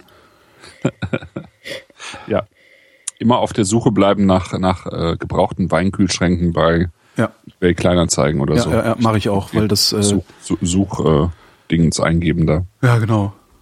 Ja. Und dann muss ich dann halt. da kannst du echt, äh, echt ab und zu, also wenn es jetzt nicht die schicken sein sollen, sondern einfach die mit dem weißen, mit einer weißen Tür. Ja. Ähm, Reicht ja auch. So ältere Liebherr mit weißer Tür oder so, das reicht und äh, ja, wenn die jetzt nicht so schicki sind, dann sind die auch nicht so teuer meistens bei. letztens auf Twitter beschwert, dass, dass, dass äh, Weinkühlschränke so teuer sind. Dann haben mir lauter Leute so Links geschickt, so, ah ja, geht doch hier, guck doch mal, der geht doch da 180 Euro. Und dann so, ja, zwölf Flaschen. Und ich dachte, zwölf Flaschen Ja, Wein. zwölf Flaschen und äh, Energiebilanz irgendwie E oder Ich sowas. scheiß auf die Energiebilanz. Ich rede hier nicht über zwölf Flaschen, die ich gerne irgendwo lagern nee, ist würde. schon klar. Wenn es darum geht, Mir ist das klar. zwölf Flaschen packe ich in meinen Kühlschrank und ein bisschen Käse an die Ecke. Das ist schon in Ordnung. Ja. Der Chat wünscht sich, dass wir noch ein bisschen was zu dem Wein erzählen. Was gibt's denn da zu erzählen? Ja, erzähl mal. Ich weiß nicht. Ich habe ich hab leider wieder die Nase, wie immer, ein bisschen dicht. Ich finde, der Nase hat er relativ wenig. Also ein bisschen so das übliche Steinobst, das übliche unreife Steinobst. Ja, wie gesagt, ein bisschen Butter.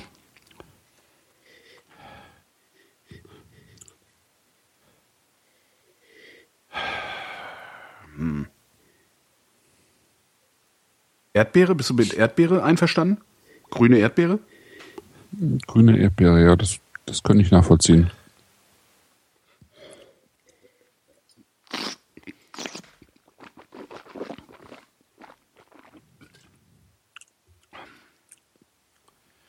Also den Wein gibt's sozusagen, also diesen Unplugged sozusagen als, als Markenwein.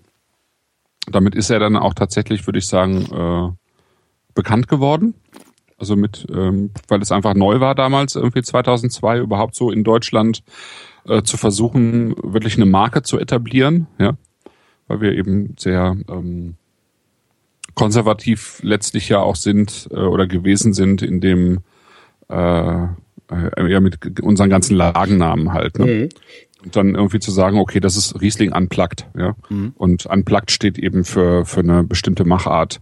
Ähm, das, das war schon neu, ne? Ich meine, das ist jetzt 13 Jahre her und 2002 ähm, fing das eigentlich so an, dass, äh, also fing so der wirkliche Umbruch in Deutschland an, würde ich sagen, ne? Wo die Leute, äh, also wo, wo, wo diese neue Winzergeneration, so wie Martin Tesch eben auch, irgendwie ans Ruder gekommen ist. Ne? Ganz, ganz viele derer, die jetzt wirklich äh, bekannt sind und äh, sehr, sehr gut sind und auch im Ausland anerkannt sind, die haben damals äh, mehr oder weniger angefangen. Ne? Verkauft Tesch ins Ausland? Und der verkauft ins Ausland, ja. Ja, ja, der war gerade, also auf Facebook habe ich es irgendwie ein bisschen nach, nachvollzogen, war der gerade in Asien unterwegs. Äh, Der ist auch in New York unterwegs und also beziehungsweise eben insgesamt in den USA. Ja, ja, der verkauft auch ins Ausland. Ganz gut. Der hat, der hat einen, einen äh, auch äh, nicht unwichtigen Fürsprecher schon seit seit langer Zeit, äh, nämlich Stuart Piggott, den äh, ähm, englischen Weinkritiker, der wirklich auch wichtig ist für, äh, für den deutschen Riesling, weil er Weil der sowieso, ge- der säuft, der, der säuft doch den ganzen Tag sowieso nur Riesling, der Piggott, oder? ja, ja mehr oder weniger genau, weil, weil guter er einfach Mann, guter Mann, sehr sympathisch. Rieslingnase ist und, und, und sozusagen eher äh, sehr sehr viel für, für also über und für den deutschen Riesling geschrieben hat und eben für die Leute, die die äh, die ihn machen und ähm, ähm, Tesch ist halt einer derjenigen, die Birgit früh erkannt hat und äh, eben auch ja gefördert hat einfach, ne, indem er viel, viel über Tesch geschrieben hat und eben auch im Ausland, weil weil Piggott eben auch äh, in England oder vor allen Dingen auch in den USA auch äh, wahrgenommen wird. Ne? Ja, insofern ähm, äh, ist, ist Tesch da auch unterwegs. Apropos USA. Ähm, Gary Vaynerchuk produziert Ja. gelegentlich noch Videos.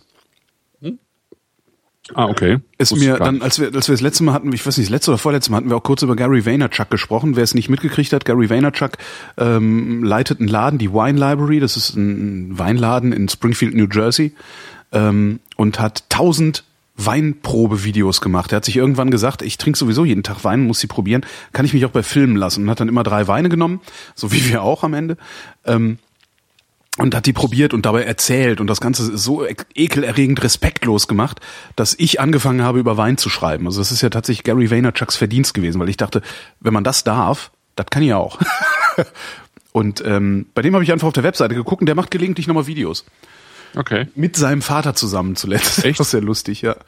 Und der Vater ist halt auch so, so ein, ja, wir redet alle immer so komisches Zeug und trinkt doch lieber. das ist ein ganz netter. Ja, der Vater ist ja noch aus der Ukraine, glaube ich, ne, gekommen oder äh, Weißrussland. Das ist Belarus, genau, Weißruss, Belarus, Weißrussland. Weißrussland, genau. Also der ist tatsächlich, das ist so ein bisschen was irgendwie wohl noch selten, aber irgendwie schon auch noch möglich ist, ähm, tatsächlich in einer Generation äh, reich zu werden in ja, den USA. Ich weiß nicht, ob die reich sind, aber immerhin wohlhabend. Also denen geht's gut, sagen wir so. Äh, ja, denen geht's sehr gut. Also aber vor allen Dingen eben auch mit ähm, mit mit diesen Weinvideos. Also der der Vaynerchuk, der hat Gary Vaynerchuk hat eines äh, der ersten überhaupt äh, Shop-Systeme, Wein, äh, also Weinshop-Systeme etabliert mhm. online. Mhm. Er war einer der, der ersten, der Weine online verkauft hat. Da war er, glaube ich, 15 oder 16, als er das für seinen Vater installiert hat. Hat nicht besonders gut funktioniert, weil eben keiner daran gewöhnt war, irgendwie online ähm, Wein zu kaufen genau online Wein zu kaufen. Mhm. Und er hat damals schon irgendwie versucht, ähm, so mehr oder weniger so 3D-Flaschenanimationen und so zu machen. Okay. Also äh, da ist irgendwie äh, jedes Mal die Bandbreite in die Knie gegangen, ja. Ähm, mit den 56k Modems, die man ja, klar, halt damals, damals bei so. Mu.com war doch auch so eine so ein Klamottenversand, wo du 3D gucken konntest, was ja, auch mit ja, ja. ISDN nicht wirklich funktioniert hat, ja. Ja, genau. Ja, und dann hat er, äh, dann, dann lief halt der, dieser, dieser Laden, äh, den sein Vater sich aufgebaut hat. Und, und als das dann mit den Weinvideos anfing, und die Leute haben ihm ja vertraut, mhm. ähm, weil er ja teilweise die Weine auch wirklich zerrissen hat. Ne? Aber so richtig. Ähm, und er hat sie, also die waren alle Teil des Sortiments. Und die haben ihm äh, eben einfach abgenommen, dass er äh, gute Weine gut bewertet und schlechte Weine schlecht bewertet. Mhm. Äh, also wirklich authentische Videos macht und das ist so populär geworden, dass die äh, dass der Umsatz irgendwie, ich weiß nicht, glaube ich, ver 500-facht wurde oder so. Das ist extrem gewesen, extrem. Ja, ja und also hat er ja angefangen, Kohle damit zu verdienen, dass er ähm, so Seminare und Bücher zum Thema, ja, genau. wie mache ich virales Marketing ähm, ja, genau, genau. geschrieben hat.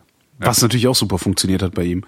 Wobei ja. ich mich dann immer ein bisschen schwer tue, äh, nur weil es funktioniert. Also bei mir ist das ja auch so. Ich habe ja recht viele Follower auf Twitter, obwohl ich eigentlich überhaupt nicht prominent bin. Mhm. Ähm, und dann gibt's immer mal wieder so Twitter-Seminare, irgendwie so ARD, tralala und sowas. Und da stehen dann so Leute vorne, die dann irgendwie so fragen, ja, wer ist denn von Ihnen auf Twitter? Wie viele Follower haben Sie denn? Und wenn ich dann sage, ja, so äh, 22.000 oder sowas, ähm, dann gucken die immer und sagen, ja, da müssen wir, da musst du mal erzählen, wie du das gemacht hast und ne? und ich tue mich immer total schwer, da eine Didaktik zu entwickeln, also zu sagen so, ja, der Trick mhm. war folgender. Ich weiß nicht, warum das so ist. ähm, da bin ich immer sehr fasziniert davon, dass irgendwie so Leute, ich meine, der hat am Ende hat er nur tausend Weinvideos gemacht. Woher weiß der, was der Trick war? Oder tut er nur so, als wüsste er das? Hm, weiß ich nicht. Ähm, nee, ich glaube, der hat nicht nur tausend Weinvideos gemacht. Der hat, der hat schon ähm, der erzählt schon auch in seinen Büchern, äh, äh was sie so drumherum gemacht haben. Ähm, die haben sehr viel drumherum gemacht. Stimmt, auch. der hat viel, ähm, viel auch so, so äh, Zuschauerbindung gemacht mit diesen, mit diesen genau. Schweißbändern verschicken, wo du dann verpflichtet Beispiel. warst. Genau, das für lau und Schweißband gekriegt und der Deal war, du musst dann ein Foto von dir machen, äh, wie du irgendwo bist. Ne? Ja. ja, zum Beispiel.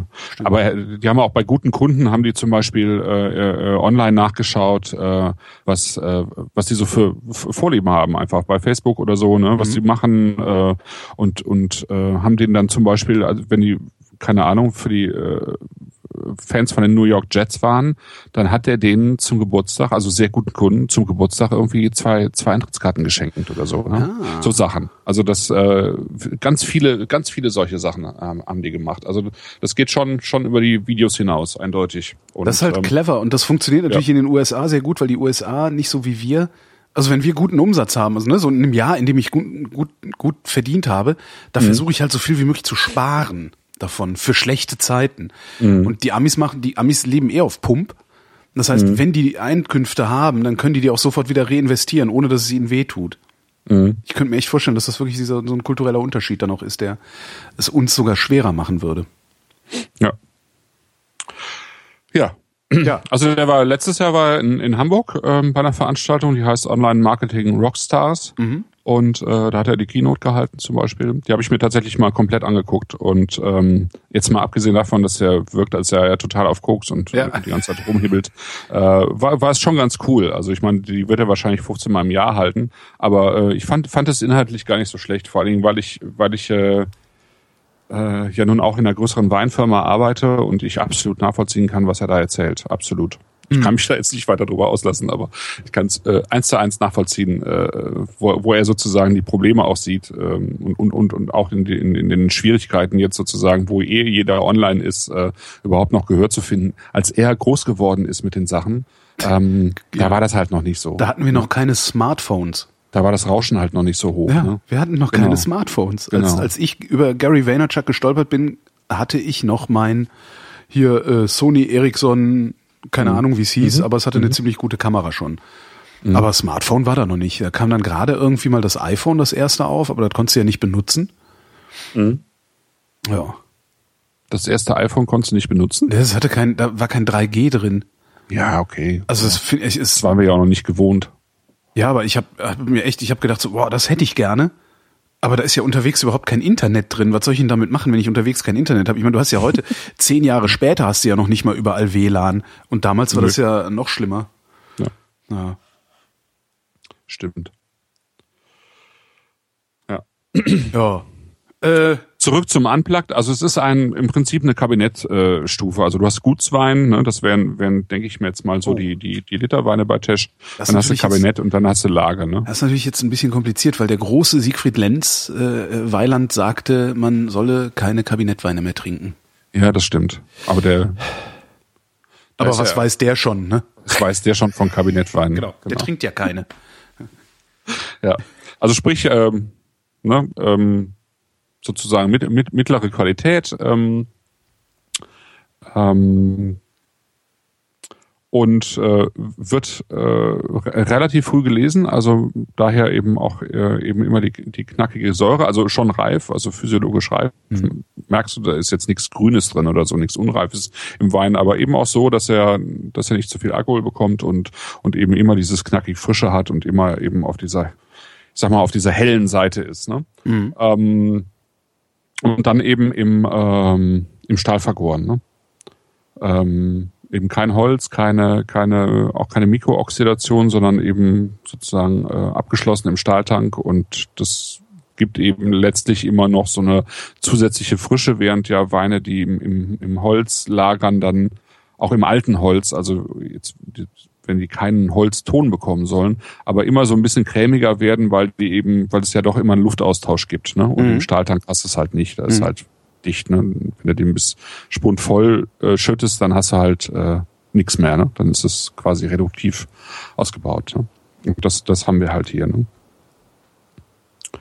Das, das wäre jetzt, was ich äh, sozusagen zur, zur Machart noch vom Wein sagen kann. Und ansonsten, ja, finde ich ihn eben sehr, sehr klar, sehr schlank, sehr, äh, sehr frisch, ähm, sehr kräutrig letztlich. Also Kräutrig. ja, ein bisschen Kräuter. Muss ich doch noch mal gucken. Also nicht sehr kräutrig. Also er hat Kräuter drin, aber er hatte eben vor allen Dingen wirklich helle gelbe Zitrusnoten drin. Also nicht so orangene oder rote wie Grapefruit oder so oder Pomelos oder so, sondern wirklich Zitrus, ne? Ein bisschen Limette. Ja. Und vielleicht noch so ein Hauch, also so ein Hauch, ähm, Kräutrig? Also, da kommen wir nicht ins Geschäft, aber, aber vielleicht ist dir inzwischen eingefallen, welchen Hauch du meinst. ich meinte so ein Hauch ähm, exot exotische, exotische Noten. So auch schon die Spannung erhöhen. Ein Hauch, äh, ähm, Äh, äh, ich, äh, hier so ja, ein genau. Hauch, ähm, ähm, hier sag mal schnell, wie hält man nochmal Idioten unter Spannung? Ähm, hier, komm, äh, sag doch mal, sag, sag doch mal. Ich weiß auch nicht. Sag du doch mal. Ja, ähm, aber Kräuter,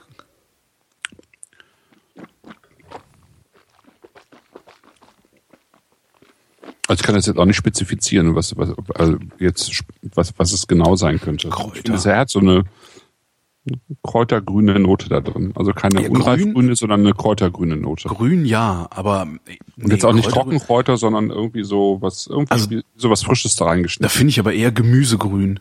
Also so äh, äh, Stangensellerie. Ja, ja, ist so Selleriegrün. Ja. Aber das Grüne sozusagen oben Ja, dran. genau, ja, genau, das Grüne vom Se- Ja, genau. okay, da, da kommen wir ins Geschäft. Okay. Einigen wir uns auf Selleriekraut. Und öffnen wir den äh, Kartäuser. Ah. Es ist immer so tragisch, diese vielen offenen. müssen irgendwann mal, wenn ein bisschen Zeit vergangen ist, machen wir tatsächlich mal diese, ähm, dieses Mixpaket und stellen mal die äh, verschiedenen Lagen Weine gegeneinander. Das ist wirklich spannend. Ja, sehr gerne. Weil die Lagen, im Prinzip, es sind fünf Lagen und davon liegen zwei in seinem Heimatort, also in Langenlohnsheim, und zwei, drei im Nachbarort. Ne? Ist, das Anbaugebiet ist nahe. Mhm. Ähm, also so sozusagen von, von Bad Kreuznach bis zum Rhein, ne? so, so die Ecke ist das äh, nahe, also wer, wer noch nicht an dem Fluss war. Ähm, Es ist sehr nah. ist sehr nah. Und äh, die haben im Prinzip die, also die fünf Lagen in diesen zwei benachbarten Orten, Orten haben halt sehr unterschiedliche ähm, äh, Böden, obwohl sie eben sehr, sehr nah beieinander liegen. Und es ist halt schön, wenn man wirklich mal von einem Winzer ähm, im Prinzip die gleiche Rebsorte, die, die gleiche Machart, also die Ausbauart äh, mit, mit so unterschiedlichen Böden irgendwie mal nebeneinander stellen kann. Mhm. Kartäuserberg ist jetzt ähm, rotliegendes. Nennt, nennt sich das? Rotliegendes? Ja, rotliegendes nennt sich das an der Nahe und in Rheinhessen vor allen Dingen hat man relativ viel davon. Das ist ein äh, ist ein verwitterter roter Sandstein. Ja.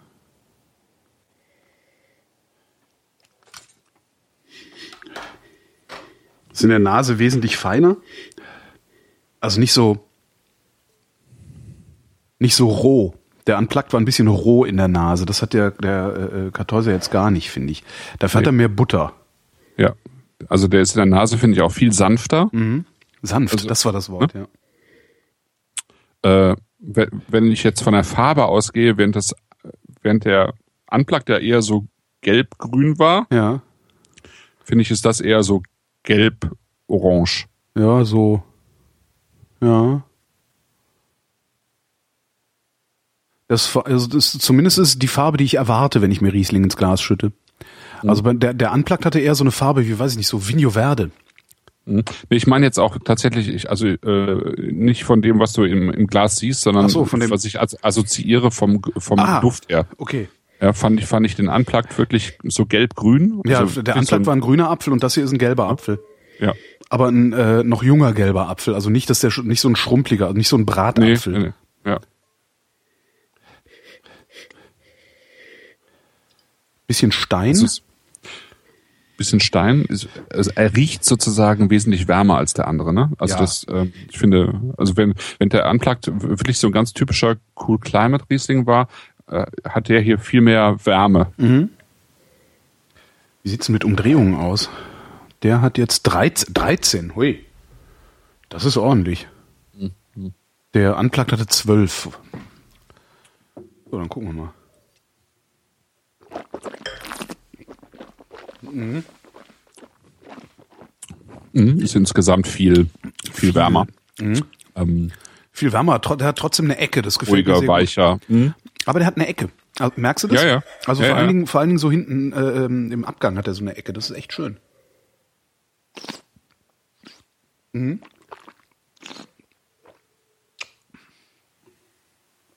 Was mir allerdings fehlt, so gesehen ist das wieder ein, gut, ein guter Wein für wenn du Gäste hast.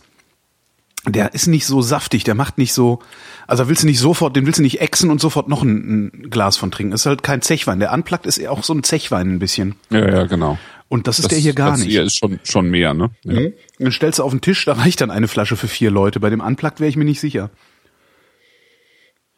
Hm? Wobei ich glaube, wenn du dich hier eingetrunken hast, dann reicht halt auch äh, reicht es auch nicht. Also der ist deutlich extraktreicher, also der hat mehr, ne? Mehr Extrakt, mehr Gerb, Gerbstoff sozusagen. Na, die Erdbeere, die ist schon ein bisschen reifer geworden. Ich finde schon, dass der ein bisschen was von dem, von dem Unplugged hat. Also wenn du die grüne Erdbeere von dem Unplugged nimmst und die ein bisschen anreifen lässt, dann findest du die hier drin wieder.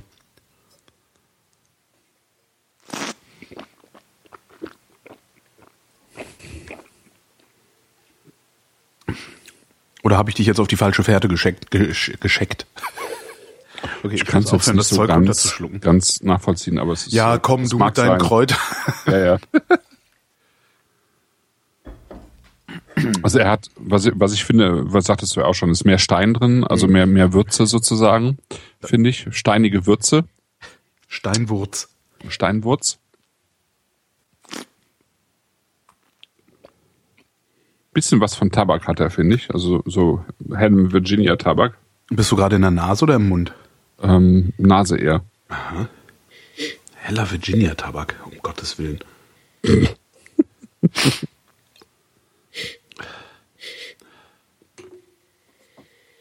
Nee, also Tabak, aber ich habe jetzt auch nicht irgendwie einen Vergleichsgeruch in meiner Ja, nee, muss ja in auch meinem nicht. Speicher. Äh, Chat fragt, sind das Reinzuchthäfen? Ähm, Also ja, spontan ich ist er nicht. Ich glaube, es sind Reinzuchthäfen, ja. Also Spontan vergoren ist er nicht. Also das, dazu ist er zu, zu, zu klar. Zumindest Äh, ja, gemessen an dem, was ich bisher an spontan vergorenen getrunken habe. Auch hin, aber ich glaube nicht, dass äh, ich glaube, Tesch arbeitet durchgängig mit Reinzuchthäfen, ja. Du hast recht, wenn man sich eingetrunken hat. Wird er immer saftiger. Verdammt.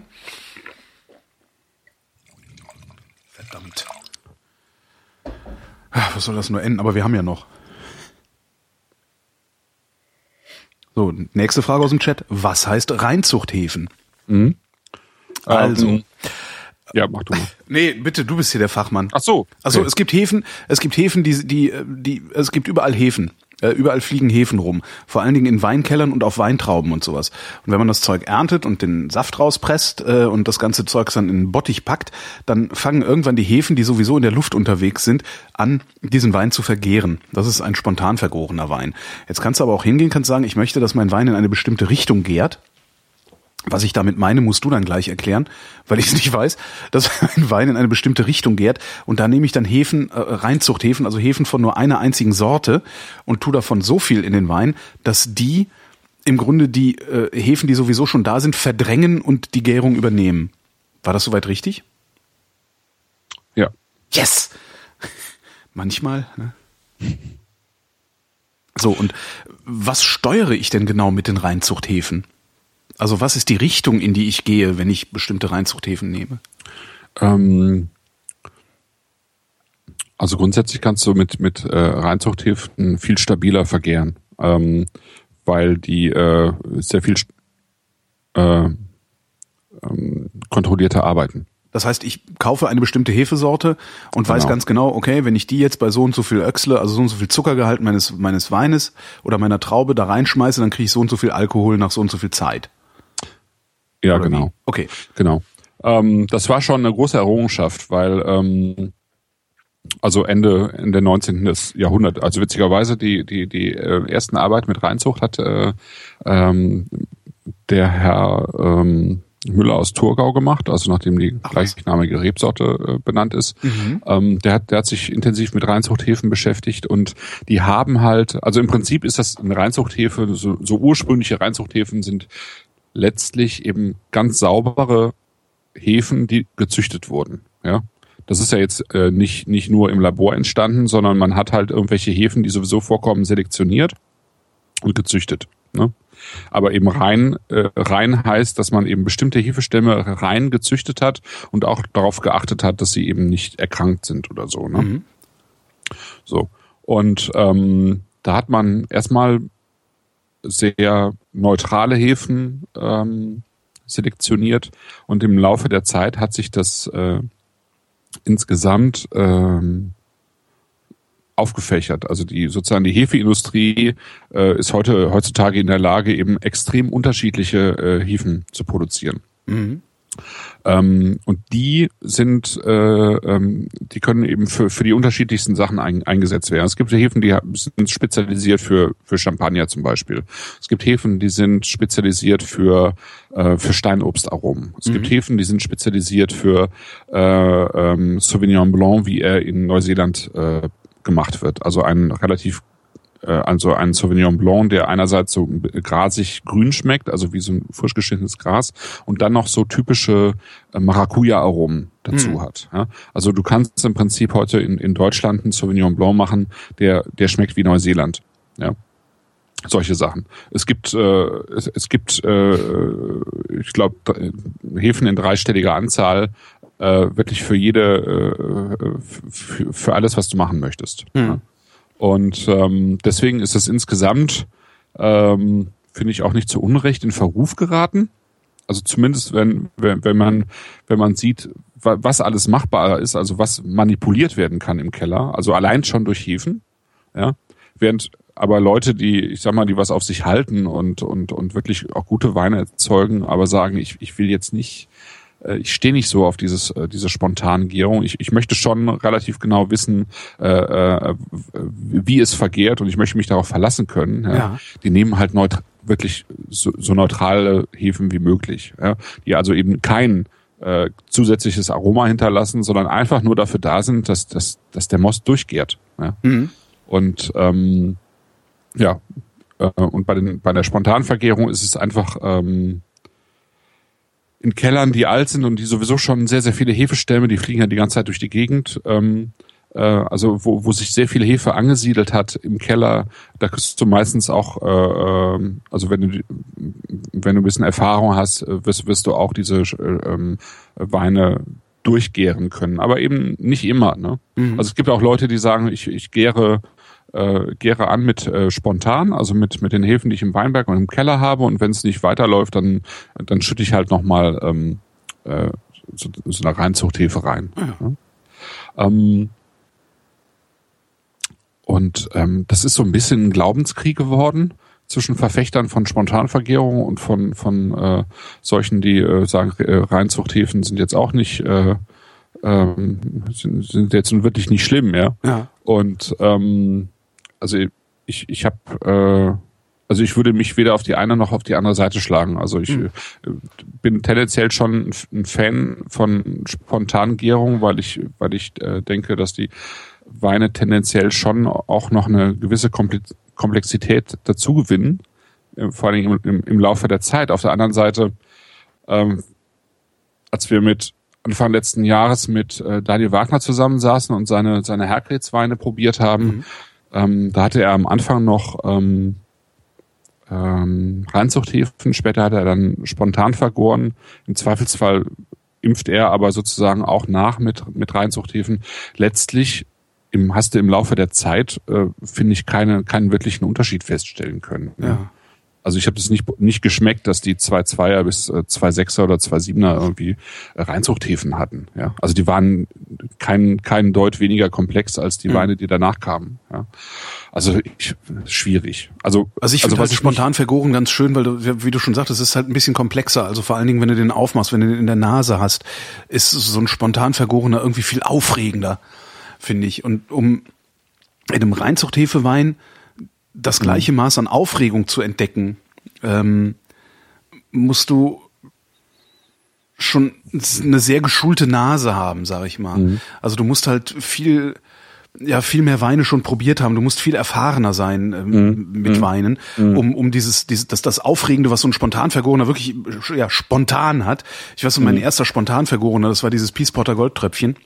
Mhm. Wo ich sagte, Himmel, Arsch und so, das Ding riecht wie eine Hinterhof-Autowerkstatt. Mhm, genau. Das, und das ist und schmeckt dann aber komplett anders als das, was du da vorher gerochen hast. Und das ist äh, äh, ja, ich finde Spontanvergorene insofern wesentlich geiler irgendwie. Gleichzeitig ähm, ist dann halt auch, wenn es darum geht, dass irgendein, also ich erinnere mich dann immer an diesen diesen einen, ähm, war das ein Cremant oder ein Sekt, Method Jurcic hieß der. Ähm, mhm. Das war der, der, der, der, der war halt so sauber. Äh, das war ein so unglaublich sauberer Schaumwein. Das kriegst du halt auch nur mit Reinzuchthäfen hin. Und das ist dann auf seine Weise auch wieder sehr beeindruckend. Ähm, ja, ist schwierig. Aber grundsätzlich würde ich immer sagen, so, ach ja, spontan vergoren, ähm, würde ich bevorzugen, weil es immer mal was anderes ist als das, was man standardmäßig bekommt, wenn man irgendwo Wein herbekommt. Also weil, Nochmal bitte na, so ein Gastronom, ja. der stellt, der, der, der wird nur wenig spontan Vergorenes auf seiner Karte haben. Weil das, das die Leute viel zu sehr, viel zu sehr anstrengt. Nee, es kommt auf die Gastronomie an. Ja, also okay. In, in der Breite, ja klar. Aber die Gastronomie, die ich normalerweise aufsuche, also ich gehe jetzt nicht ständig bei Billy Wagner essen, ja, ja, ähm, sondern irgendwie, weiß ich nicht, hier zu meinem Eck-Italiener oder weiß der Geier irgendwie was Mittelklassiges. Und da bekommst du so spontan Vergorene eigentlich nicht. Also weil das ist viel zu gefährlich. Nee, also. Weil du stellst da eine Flasche irgendwie hin, die äh, nach Pferdemist riecht oder sowas, da, da rennen dir die Leute. Ja, weg. aber das machen die meisten eben auch nicht mehr. Also äh, du wirst auch viele spontan vergorene Weine tatsächlich gar nicht mehr unbedingt immer als spontan vergoren äh, direkt wahrnehmen. Ach echt? Weil diese, diese Hinterhof-Autowerkstatt-Aromatik, die hast du halt heute nur noch relativ selten. Mhm. Auch das war irgendwie so ein bisschen in gewissem Maße äh, ja, Trend würde ich jetzt nicht sagen, aber es ist häufiger, früher häufiger vorgekommen äh, als heute. Und ähm, ich, ich denke, Spontanvergärung ist, ähm, wenn du es sozusagen als Fackel trägst, ja, ja. Ähm, und damit Marketing machst, dann ähm, ist es auch Teil äh, Na, dann ist der Gestank einer Idee. Dann, dann ist ja. aber der Gestank ist dann Masche. Im Zweifelsfall. Ja, aber das, das macht's dann auch nicht. Ja, gut. aber der Gestank ist halt nicht mehr Masche. Also du hast schon, du hast schon noch einen, häufig einen eigenen Geruch dabei, je nachdem, welche Hefen du halt auch im Keller hast. Mhm. Aber ich würde sagen, diese, diese Idee von Spontanvergärung, die, ähm, die ist halt Teil eines Ganzen. Ja, also ich sag mal, die Weine, die wir von Vinikultur im Dezember hatten, äh, die, die werden alle spontan vergoren sein. Ja, also diese äh, ähm, alles, was so in die in diese eher äh, Naturwein, also Vernatur-Richtung geht, mhm. äh, wo du sowieso fast praktisch auf alles verzichten willst. Ja, ähm, das äh, also das beinhaltet sozusagen auch eine Spontangärung und ähm, dazu gehört dann auch eine Gruppe von Leuten, äh, die sowas gutieren und die, die auch sagen im Zweifelsfall, okay, ähm, wenn, wenn ich so komische Aromatik drin habe, äh, dann macht mir das nichts. Also daran scheiden sich ja bei Naturwein äh, auch die ja. Geister. Also die ja. Leute, die, die eben zur Raw gegangen sind in Berlin und im Zweifelsfall noch nicht viel davon probiert hatten, die haben da auf der einen Seite eben äh, ganz sauber gemachte Weine äh, probiert, wie sie es schon kannten, vielleicht ein bisschen mehr Ecken und Kanten. Und auf der anderen Seite eben auch Weine, die, die, ähm, die eben ganz anders gerochen haben, mhm. ganz anders geschmeckt haben. Und ähm, ja, jetzt habe ich den Faden verloren. Ähm, ich auch. Ja, es ist, also es ist, eine, es Alkohol, glaube ich. Es ist eine Idee von der, der, der Machart. Und bei, bei Tesch ist es halt so, ähm, der macht sehr viel im Weinberg, also der bringt sehr gutes Lesegut äh, rein in den Betrieb, aber er ist äh, ein Analytiker und er ist ein, ein, auch ein auch ein Wissenschaftler-Typ, ja. Und ähm, denke ich, und er sagt, also ich, ich möchte schon einfach eine klare Kontrolle haben. Ne? Mhm. Da passiert nicht mehr viel im Keller.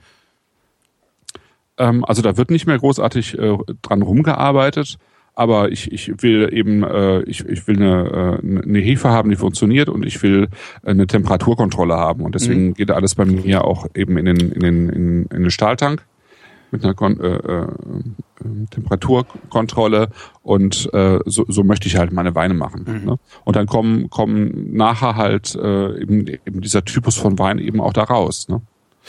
Frage aus dem Chat, wie viel, wie viel Hefe wirft man da eigentlich rein? Da, da bin ich zu wenig äh, Winzer. Also okay. da bin ich zu viel Theoretiker, das weiß ich nicht. Äh, wie viel, wie viel Gramm sozusagen Hefe jetzt pro 100 Liter oder so benötigt wird, das äh, mhm. äh, müsste ich nochmal nachfragen. Ähm, der Kartäuser, der will auch ein bisschen offen sein. Ja, auf jeden Fall. Das merke ich gerade. Also der, den willst du nicht frisch aufmachen und dann an die Gäste verteilen, sondern den kannst du ruhig eine Stunde vorher hinstellen oder so. Ja. Mhm. Also es ist jetzt, also das, das kommt schon, das ist schon, das ist schon ein, ein viel komplexerer Wein als ähm, als der Unplugged. Ne? Mhm. Ich finde, kann das, kann das, ich weiß nicht, wie, wie lange du den, den Test schon beobachtest, aber kann das sein, dass der Kartäuser auch, ähm, dass der über die Jahre jetzt ein bisschen von seiner Säure verloren hat? Oder sagen wir mal nicht von seiner Säure, sondern von seiner Sauerheit? Ähm, also der Kartäuser ist in dem 2014er Jahr hat er tatsächlich einen Restzucker von 6 Gramm. Mhm. Das finde ich schon, schon viel für, für Tesch. Ja. Ja. Also er hat ähm, wahrscheinlich jahrgangsbedingt äh, äh, einfach ein bisschen mehr, ähm, mehr Zucker, als es, als ich es so auch kenne eigentlich von Tesch. Ja. Also ich finde, es steht dem Wein ganz gut, weil, weil es eigentlich ganz schön zu dieser etwas molligeren, also im Gegensatz zum Unplugged, mhm. äh, molligeren Art passt, also zu dieser weicheren, wärmeren Art passt. Mhm. Da passt so ein, so ein bisschen mehr ähm, Restzucker schon ganz gut zu. Ja, absolut. Ich habe den nur, ich habe den nur wirklich saurer in Erinnerung. Mhm. mhm. Ach doch, der wird schön, wenn er ein bisschen, wenn er ein bisschen offen gestanden hat, wird er richtig schön. Dann kriegt er dieses, was ich immer so mag, dieses, diese diese komische Bitterkeit im Abgang. Mhm. Hm. Ich würde ja so gerne bei Martin Tesch bestellen, aber wo soll ich die Scheiße hinstellen? Ich muss öfter Gäste einladen, die mich leer saufen. Anders geht das nicht. Andererseits, die tollen Weine. Für Gäste. Du musst öfter herkommen. Mhm.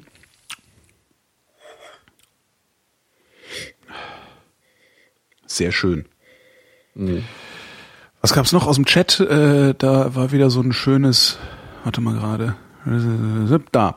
Meine Frau sagt, dass der Kartäuser nach frischer Spanplatte riecht. Und nu?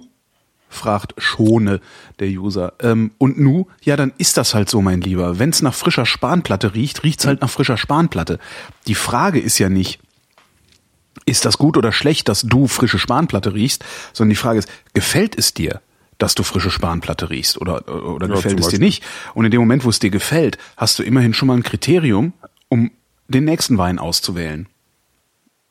Also so, so mache ich das. Also wenn ich mir immer riecht nach frischer Spanplatte, aber finde ich total super, werde ich beim nächsten Mal darauf achten, dass der Wein nach frischer Spanplatte riecht. Weil finde ich ja super. Und wir sind hier ja halt nicht auf dem, auf dem ähm, also in, in, in diesem professionellen Bereich, wie du das machst, äh, das heißt, dieses Vokabular, also dieses professionelle Weinvokabular, das muss man ja auch nicht wirklich benutzen als Nein. normaler Konsument. Ähm, ganz im Gegenteil, ich finde, es ist auch immer noch ein äh, Qualitätsmerkmal für einen Weinhändler, wenn der mich trotzdem versteht. Mhm. Ne? Kurz getragene ja. Vanille, wenn ich sage kurz getragene Vanillesocke, habe ich irgendwann mal einen Rotwein bezeichnet. Mhm. Der riecht nach kurz getragener Vanillesocke äh, und dann noch ein bisschen mehr, die in der Ecke im Keller vergessen worden ist, wo es sowieso immer ein bisschen feucht ist, irgendwie sowas. Ähm, ein Weinhändler, der das rafft, was ich damit will oder was ich damit meine, das, das ist halt mein Weinhändler. Ja. Also so sucht man sich den aus. Dieses ja, ganze auch, äh, ja. Tralala Mineralik und, und was weiß ich, was was die ganzen was die ganzen Weinprofis äh, für ein Vokabular benutzen. Ja, damit kann jeder arbeiten.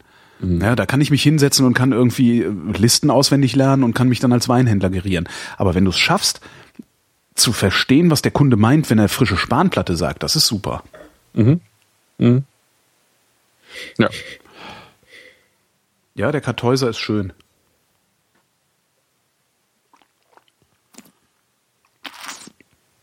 Der ist vor allen Dingen nach all den Weinen, die ich so in der letzten Zeit getrunken habe, so so angenehm geradlinig. Also der ist so, das ist halt ein Riesling. Und ja. das ist, glaube ich, auch das, was Martin Tesch will. Ne?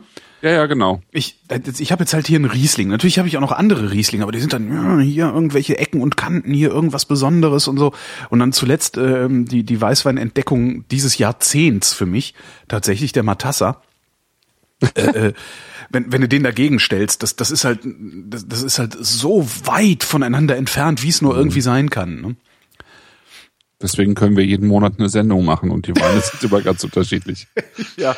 Ich, ich habe noch mal, ich habe ehrlich gesagt noch mal gerade nachgeguckt, ähm, während du geredet hast, weil ich war, ich hatte irgendwie noch was im Hinterkopf, was äh, zu der ganzen Hefeproblematik äh, bei Tesch, ähm, weil ich war nicht so ganz zufrieden mit meiner eigenen Antwort und in der mhm. Tat ähm, macht Tesch ähm, etwas wahrscheinlich einfach auch, weil er Biologe ist und es kann.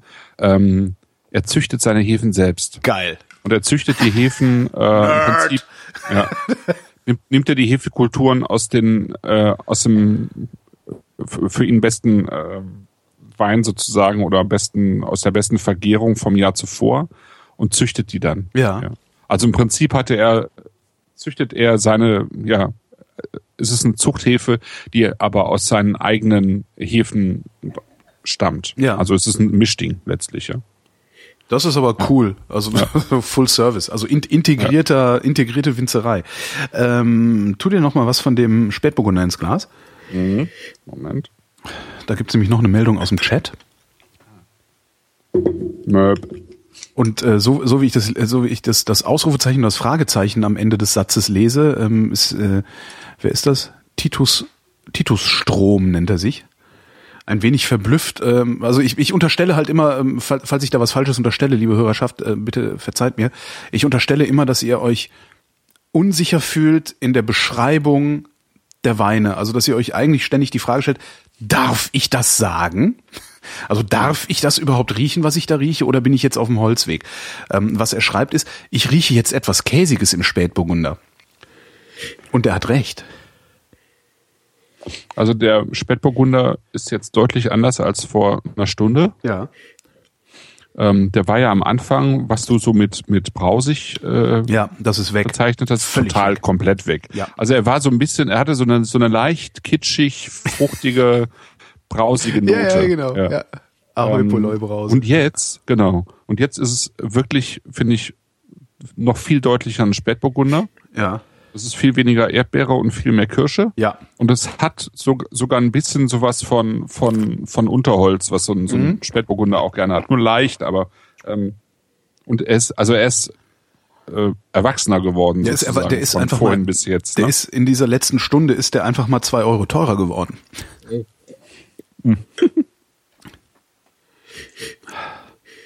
Und Oder es so. ist tatsächlich ein bisschen was Käsiges drin.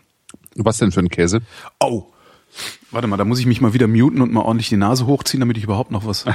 Warte mal.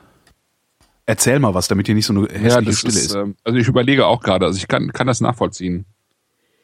Und es ist vielleicht, aber es ist eher sowas wie so ein Hartkäse. Es ist auf jeden Fall ein Hartkäse. Pecorino oder sowas, ja? Ja, nee, äh, nicht scharf. Ah, Das ist schon Kuh. Das ist Kuh. Ich, also das klingt jetzt ein bisschen banal, aber eher sowas wie ein Mittelalter Gouda. Also so ein sehr einfacher Käse halt. Oh, ich habe neulich auf dem Markt einen extra äh, extra alten, nee, wie heißt das extra alt? Diese extra belehren. Also einen Aha. sehr alten Gouda. Äh, Kriegst du ja relativ selten. Das war wieder ein Fest. Das stimmt. Das liebe ich ja auch. Ja, also wenn dieser Käse auf der Zunge zergeht und diese ganzen Zuckerkristalle dann da. Totale Ah, super. Hölle. Und was du dazu machen musst, dann nimmst du deinen Trüffelhobel, den du ja hoffentlich hast, und äh, nimmst deinen Trüffelhobel und frischen Knoblauch. Und dann äh, hobelst du den Knoblauch, als wäre es ein Trüffel, also wirklich richtig, richtig dünn. Aber ich habe gar keinen Trüffelhobel. Das ist doch. Kann irgendjemand bitte Christoph einen Trüffelhobel schenken? Vielen Dank. ähm, der Witz ist, ich habe mir das Ding gekauft, da wusste ich noch nicht mal, was Trüffel sind. Dachte ich, ah, ein Hobel, das ist nützlich. Kauf.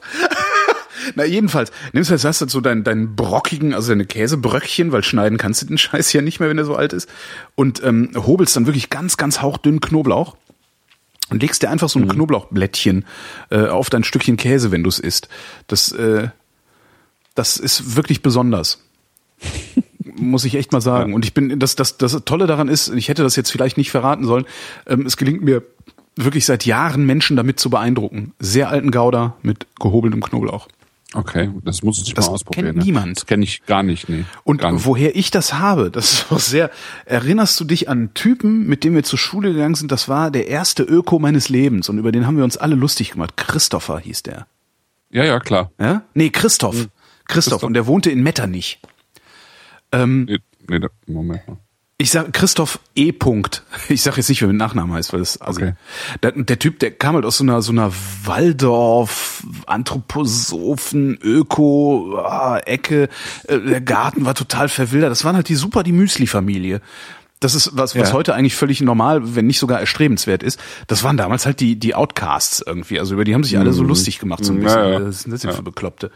Und dessen Mutter, die hat immer alten Gouda mit Knoblauch gegessen.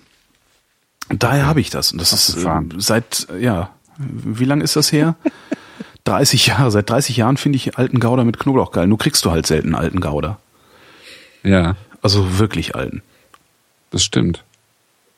Aber hier bei mir am Käsestand am Markt, da kriegt man das immer. Die haben irgendwie ja quasi alles. Ja, auf dem Markt am Boxy hier in Berlin, da gibt's den- gibt's auch einen Käsestand, der hat den manchmal. Ja, So, ich bin angetütert. Ich probiere Was noch daran liegt, dass in meine Trinkflasche auch so nur so, so ein hat. halbes... Oh, den Unplug können wir auch noch mal probieren. Ja. Hauptsache ein Grund zum Trinken. Also der, der, äh, der rote ist wirklich nochmal schön geworden. Das ist Ich auch. echt, das ist echt das Ding für den Sommer. Ja. Ich mal gucken, dieses Jahr mit aufs Festival nehmen. Ich werde ja wieder einen Kühlschrank. Ich werde dieses Jahr auf dem Festival wieder einen Kühlschrank haben. Hoffentlich wieder mit Gefrierfach. Habe ich das Ja, erzählt auch letztes Jahr? der.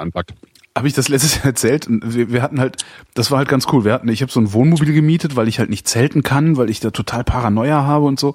Da habe halt so ein, äh, so ein Hattest du noch so ein Backup und irgendwie ein Zimmer gemietet, falls irgendwas total daneben geht oder nicht? Oder war das nee, woanders? das, was war ah, nee, das das war auf dem Kongress. Das war fürs, nee, das war fürs Camp. Das war fürs Äh, Chaos Camp, ja, Communication ich Camp. ja. Da habe ich im Nachbardorf ein Zimmer gemietet, falls irgendwas nicht klappt, genau.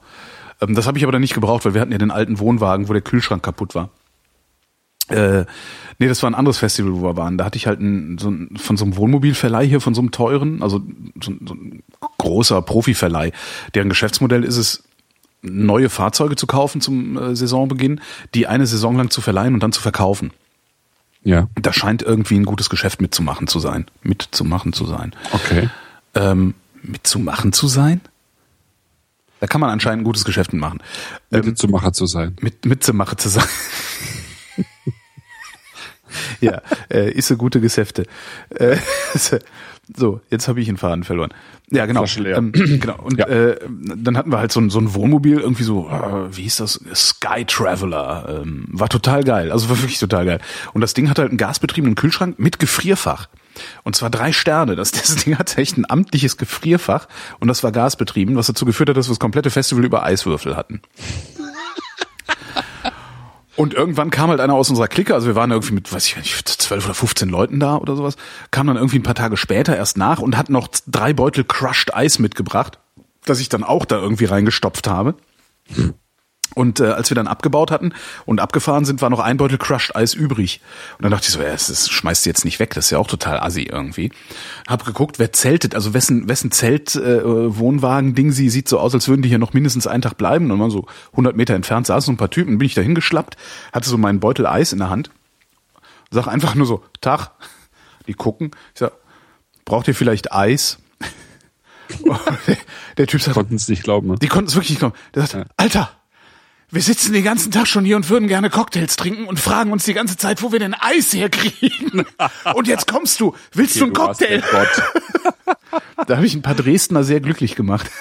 Sehr schön. Sehr schön. alles. So, und wie komme ich jetzt darauf? Das ist immer so, wenn man trinkt, ne? Kommst vom Hölzken auf Stöcksken. Ja, ja, ja. Sommerwein. Äh, Festival. Sommerweinfestival kartonweise genau. bestellen, genau. Kartonweise bestellen. Ja, ja, ja. Das war's. ja, das muss. Der Unplugged, Also unplugged auch. Ja. Gut, der ist jetzt natürlich irgendwie auch wärmer geworden. oh, weil das ich muss ja nicht nicht im, weil ich ja keinen Kühlschrank hier neben dem Schreibtisch habe. Ähm, aber auch schön. Also ich finde, er ist in, insgesamt so ein bisschen runter geworden. Mhm. Ähm, wenn man so will, ha- hat sich irgendwie stärker gefunden, also ist Ja. irgendwie ein bisschen harmonischer geworden, ist trotzdem irgendwie so ganz auf dieser, dieser, dieser Zitrus-frische Linie, ähm, sehr saftig auch. Mhm. Gefällt mir. Und ist wieder ein Argument, also genauso wie der Kartäuser, also bei Rotwein ist man es ja gewohnt, ist wieder ein Argument dafür, das Zeug vielleicht einfach in eine Karaffe zu schütten, bevor man es serviert. Ja, kann man Einfach fast immer machen. Ne? Halbe Stunde Nur vorher in eine Karaffe kippen und gut ist. Sieht auch besser aus auf dem Tisch. Ja, kommt auf die Karaffe an, aber es gibt da ja auch sehr hässliche Exemplare. Das stimmt, aber äh, das kauft ja keiner. Also, Also, ich habe noch nie. Ich sag mal, junge, junge Weine äh, können bestimmt immer Luft gebrauchen. Mhm. Ja.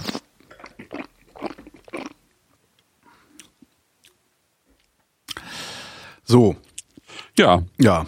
nächste Sendung. Es gibt heute keinen Favoriten. Normalerweise sage ich ja immer, was mein Favorit ist. Und das sage ich heute nicht, weil die drei erfüllen halt einen völlig unterschiedlichen Zweck. Ja, genau. Und das, das finde ich wiederum auch schön. Es ist irgendwie, da, da hast du einfach auch diese, diese klare Dreiteilung, ja. Also gut, in dem Fall, das ist ja selten so, aber in dem Fall ist sozusagen, äh, sind die Gutsweine, sind die Literqualität, ja, äh, wo, wo irgendwie ganz klar ist, wofür du sie brauchst. Dann hast du eine, eine, eine mittlere Qualität eben mit dem Unplugged und du hast diesen Lagenwein, ähm, wo du dich sozusagen durch die fünf verschiedenen Ladungen probieren kannst und die einfach wirklich eine andere Tiefe, eine andere Länge, eine andere Komplexität haben und genau das äh, auch zeigen, was so so diese typische dreiteilige Qualitätspyramide ist. Ne? Und wenn man je- jetzt noch mal Stopp. im Hinterkopf hat, ja, Entschuldigung, Typische dreiteilige Qualitätspyramide. ja, also wir hatten schon mal in anderen Sendungen ähm, kommt im Prinzip aus dem, mehr oder weniger aus dem Burgund. Also Burgund ist ja, wenn man so will, der Beginn der äh, ähm, des ambitionierten Qualitätsweins. Ja? Mhm. Also ähm, dort gibt es äh, den, den Bourgogne, also Bourgogne Blanc oder Bourgogne Rouge als Gutswein. Dann gibt es ähm, äh, Ortswein, also wo dann eben schon äh, eben ein, ein, ein, Ortsname draufsteht, ja. Ähm, keine Ahnung, Mussigny oder sowas. Und dann gibt es eben den, den Cru sozusagen als Lagenwein. Also in dem Fall gibt es nochmal Premier und Grand Cru. Mhm. Aber im Prinzip ist es halt ähm, quasi dreiteilig. Ne? Also Gutswein, Ortswein, Lagenwein. Und ähm, das wird in Deutschland von vielen übernommen, unter anderem eben vom Verein, äh, einer der Prädikatswinzer, ähm, also VDP, die eben sagen, äh, auch da, wir haben Gutswein, wir haben Ortswein, wir haben Lagenwein und dann steht oben drüber sozusagen nochmal der Grand Cru, also das große Gewächs. Mhm. Ähm, und das übernehmen halt auch viele Winzer mehr oder weniger, die, die außerhalb auch vom VDP stehen. Die sagen, das ist irgendwie nachvollziehbar, ich mache den Gutswein, ich mache mach den Ortswein und dann habe ich nochmal die Lagenweine oben drüber. Tesch war übrigens, also das Weingut war bis letztes, vorletztes Jahr auch im VDP an der Nahe und die sind ausgetreten, weil sie ähm, weil Martin Tesch sagt, das passt irgendwie äh, nicht zusammen. Also die äh, Philosophie vom VDP und meine, meine eigene. Mhm. Aber wie ja. ist die Philosophie vom VDP, wenn die nicht mit ja, Ich glaube, sie ist ein bisschen elitärer als das, was, was, was Tesch gerne macht. Mhm. Ähm, die wollen, das ist schon schon so, dass sie, dass sie äh, sozusagen die die besten Winzer eben aus den Regionen dabei haben wollen und äh, ist halt eine Marketingveranstaltung. Es ist ein Marketing, klar, es ist ein Marketingverbund, der sehr vielen Winzern auch auch hilft, klar, äh, sich zu vermarkten. Ähm, manche Winzer begrenzter, also durch also durch diese Qualität, vor allen Dingen durch diese Qualitätspyramide. Mhm. Ähm, ich war jetzt kürzlich bei einem sehr traditionellen Pfälzer Weingut namens ähm, Köhler-Ruprecht. Weltbekannt. Ähm, weltbekannt vor allen Dingen für Weine aus der äh, Lage Kaltstatter Saumagen. Köhler-Ruprecht sagt mir Köhler-Ruprecht. Köhler-Ruprecht, nie gehört? Nee. Okay. Müssen wir mal machen. Ähm, die machen aus diesem Kaltstatter Saumagen machen die äh, in den besten Jahren sechs verschiedene Weine. Mhm. Nach der Idee vom VDP kannst du aber, wenn du aus dieser Renommierlage ein großes Gewächs machst, ja, kannst du keinen anderen Wein mehr mit dieser Lage betiteln. Mhm. Also du kannst nicht gleichzeitig Kabinett, Spätlese und Auslese ähm, aus einer ähm, Lage ziehen. Ja. Aus einer Lage ziehen. Ja. Und bei Köhler-Ruprecht lebt aber davon. Die machen Kabinett, die machen eine Spätlese, die machen eine Spätlese ein Stern, zwei Stern und die machen eine Auslese, Auslese ein Stern, zwei Stern. Äh, beziehungsweise R. Die heißen R und Doppel-R. Also mhm. ist ein bisschen, ist tatsächlich auch ein bisschen kompliziert. Aber ähm, äh, in der Tat haben die dann irgendwie sechs oder sieben Weine aus diesem Kaltstädter Saumagen, weil die auch gar, im Prinzip, die haben noch zwei andere Lagen, aber das ist einfach das, wovon die leben. Ja. Und die waren bis, bis letztes Jahr im VDP und haben sich aber dann irgendwann entschlossen zu sagen, nee, das können wir nicht machen, weil, weil wenn wir jetzt den Statuten irgendwann folgen, wirklich folgen müssen, dann können wir nur noch ein großes Gewächs äh, Kaltstädter Saumagen machen und alles andere müssen wir irgendwie anders benennen. Ja. ja. Das, das hat sich aber irgendwie über Jahrzehnte oder, oder, oder länger eben etabliert und das ist unser Kapital. Ja. Mhm. Und ich glaube, bei Tesch war es nicht unbedingt so, obwohl er, äh, bei ihm ist es glaube ich so, dass er jetzt nicht unbedingt sagen will, die eine Lage jetzt, äh, sagen wir mal, Remigiusberg ist jetzt mein, mein großes Gewächs, ja. Mhm. Ähm, und, die, und die anderen sind irgendwie weniger wert, sondern ähm, und, und, und dann kommt halt noch dazu, dass ein großes Gewächs eigentlich auch einen bestimmten Preis ähm, haben sollte, ja, damit, damit es eben diesen, diesen in gewissem Maße elitären ähm, Charakter erfüllt. Und da sagt, sagt er halt auch, nee, das ist irgendwie nicht so mein Ding. Ich habe ich hab hier fünf sehr gute Lagen, ähm, die, aber die kosten im Prinzip alle das Gleiche, ja. Mhm. Und, die, und, und die kosten irgendwie die Hälfte von dem, was die günstigsten großen Gewächse kosten. Mhm. Aber trotzdem versuche ich eigentlich äh, sozusagen an die Qualität ranzukommen, ja. Und, und, und äh, eben große Rieslinge zu machen. Ja. Kommen wir jetzt zur nächsten Sendung. Die nächste Sendung. Äh, hatten wir da schon einen Termin? Wir haben sogar schon einen Termin, da können wir sogar ja, schon 23. An März. Mittwoch. 23, Mittwoch, der 23. März, tatsächlich. Mittwoch, der 23. März, 20.30 Uhr gibt's wieder Live-Flaschen mhm. zum Thema Neuseeland. Ach. Ja. Haben wir also die wir schon? machen. Bitte? Haben wir die schon? Nee, Ich haben- verliere auch den Überblick, weil du bestellst halt einfach irgendwie ständig Wein, der dann irgendwie völlig unangekündigt bei mir ankommt. Das stimmt gar nicht. Meistens kündige ich das vorher an. Und, und, irgendwie ist dann, also es kommt nie in die Packstation, sondern immer zu meinen Nachbarn, die mich Ja, für einen Alkoholiker halten. Ja? Und zwar zu Recht. Also es ist halt mittlerweile so, dass ich dann immer sage, also es, es sind halt immer dieselben Nachbarn anwesend. Und ich weiß halt mittlerweile, was die gerne trinken. Und ich versorge die dann halt immer irgendwie so, einen mitbringen und so. Ja. Neuseeland. Ich war ja nun letztes Jahr in Neuseeland, habe ich ja schon ein bisschen von erzählt, aber gar nicht so viel. Und ich dachte, wir haben ja äh, Ende März haben wir Ostern. Wir machen ja eigentlich immer zu Ostern und zu Weihnachten machen wir quasi eine Sonder, Sonderteuersendung. Teurere Weine zum Fest. Und es wird auch diesmal tatsächlich teuer. Es, äh, die, die Kiste mit drei Weinen wird knapp über 70 Euro kosten. Oh. Also das Ja. heißt, das heißt, wir werden bezahlen müssen. Äh, aber mit einem 15-prozentigen Preisvorteil. Yay. Äh, apropos bezahlen müssen, ähm, die Weine, Also sie wäre sonst teurer. die Weine heute haben wir, glaube ich, wenn ich das, oder ich habe die Rechnung wieder übersehen, ich glaube, die hat Martin Tesch uns geschenkt. Die hat Martin Tesch uns geschenkt. Ja. Das heißt, glaubt uns bitte kein Wort, wenn wir sagen, dass das gut schmeckt. Ja. Schmeckt aber gut. Ähm, Soweit ich das äh, äh, weiß, äh, werden uns die neuseeländischen Weine äh, auch geschenkt. Naja. Und ähm, also Neuseeland ist ein, ist ein äh, ähm, Hochpreis-Weinland. Ja, das muss man, die haben, die haben sich einfach so äh, von vornherein aufgestellt. Ich meine, die exportieren im Prinzip, exportieren die erst seit den, seit den 90er Jahren, ja. Ähm, und ähm, haben eben sozusagen, sind oben eingestiegen, also im höheren Preissegment, so um die, also der, der- der, erste weltbekannte Wein, Cloudy Bay, der ist so bei quasi heutzutage so bei um die 20 Euro eingestiegen. Ja. So. Und ähm, die haben versucht, und ich finde, das ist auch richtig so. Allerdings tun sie sich natürlich in Deutschland als Billigweinland schwer damit, ähm, dieses Niveau zu halten. Also äh, im Prinzip verkaufen die, wenn ich äh, wenn ich es richtig habe, so äh, im Durchschnitt für 8 Euro die Flasche.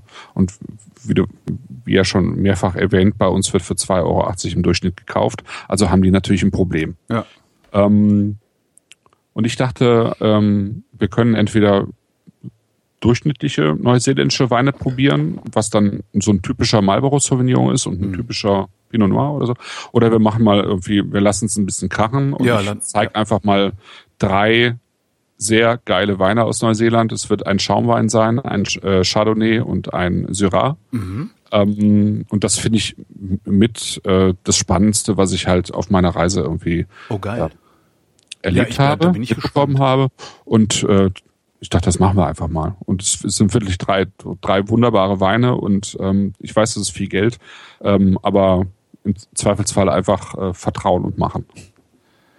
Jetzt überlege ich, ob ich Gäste einlade. Aber es halt auch kacke. Da sitzen die hier und machen Lärm, ne? Und saufen mir den teuren Wein weg. Nee, das lassen wir mal. ja, Du kannst die ja danach einladen oder für den Tag. genau, für die Reste. Die Weine, halten sich ja.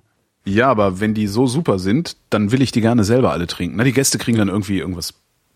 Am nächsten Aldi. Tag ist Gründonnerstag. Also Also kriege ich mal irgendwas bei Aldi. Ich habe immer noch diesen Karton Aldi-Wein hier stehen, weil wir mal dachten, ja, ja, eine ja. tolle, ich auch. Ich coole habe auch noch Aktion. die Flaschen da stehen, aber die sind wahrscheinlich schon um. Ich weiß es gar nicht. Ja, stimmt, nicht mal alle aufmachen und im Zweifelsfall was zum Kochen benutzen oder sowas. Ja, es gibt jedenfalls zwei Leute, die, die ähm, sehr, äh, sehr, sehr viel dafür tun, Neuseeland auch äh, Weine ein bisschen populärer zu machen. Das Aha. heißt ja, glaube ich, eine Zeit lang, also zwei Deutsche, die eine Zeit lang in Neuseeland gewohnt haben, die Weine da entdeckt haben und jetzt seit äh, einiger Zeit, also zwei Jahren oder so, ähm, eben diese Weine auch in Deutschland ähm, anbieten. Und ähm, das kommt jetzt Ende der Woche, dass ich ähm, das bei mir ins Blog stelle und dir Bescheid sage. Alles klar. Ja, dann Ja. Äh, harren wir der Weine, die da kommen. Ach, sehr schönes Ende. Harren wir der Weine, die da kommen. Das nächste Mal komme ich dann auch wieder mit Spucknapf und habe dann nicht ganz so eine schwere Zunge, weil ich glaube, wenn ich öfter ausspucke, dann funktioniert das ein bisschen besser. Bisschen besser ausgeht, aus okay, finde ich. Geht noch? Ja, ich habe Ja, relativ ja. wenig gesagt. Vor allen Dingen das Wort erstaunlich habe ich äh, aus meinem Wortschatz verbannt, weil das letztes Jahr irgendwie der Running Gag war in dieser Sendung. Mein lieber Christoph, ich danke dir. Äh, wir, danke danken, auch. wir danken dem Chat fürs Mitmachen und äh, gelegentliches Fragestellen. Dazu ist der Chat da. Das äh, ist, äh, wir, wir laden euch alle ein, äh, auch beim nächsten Mal dabei zu sein. Selbst wenn ihr die Weine nicht gekauft habt, nicht mitbestellt habt, nicht mittrinkt, ähm, vielleicht trinkt ihr irgendwelche andere Weine und wollt euch trotzdem in den Chat einklinken und die ein oder andere Frage stellen, weil äh, Christoph kennt sich wirklich aus. Im Gegensatz zu mir. Dafür kann ich gut konsumieren. Ähm, Genau. Wir danken für eure Aufmerksamkeit. Das waren die Weinflaschen für Februar 2016. Dankeschön. Tschüss.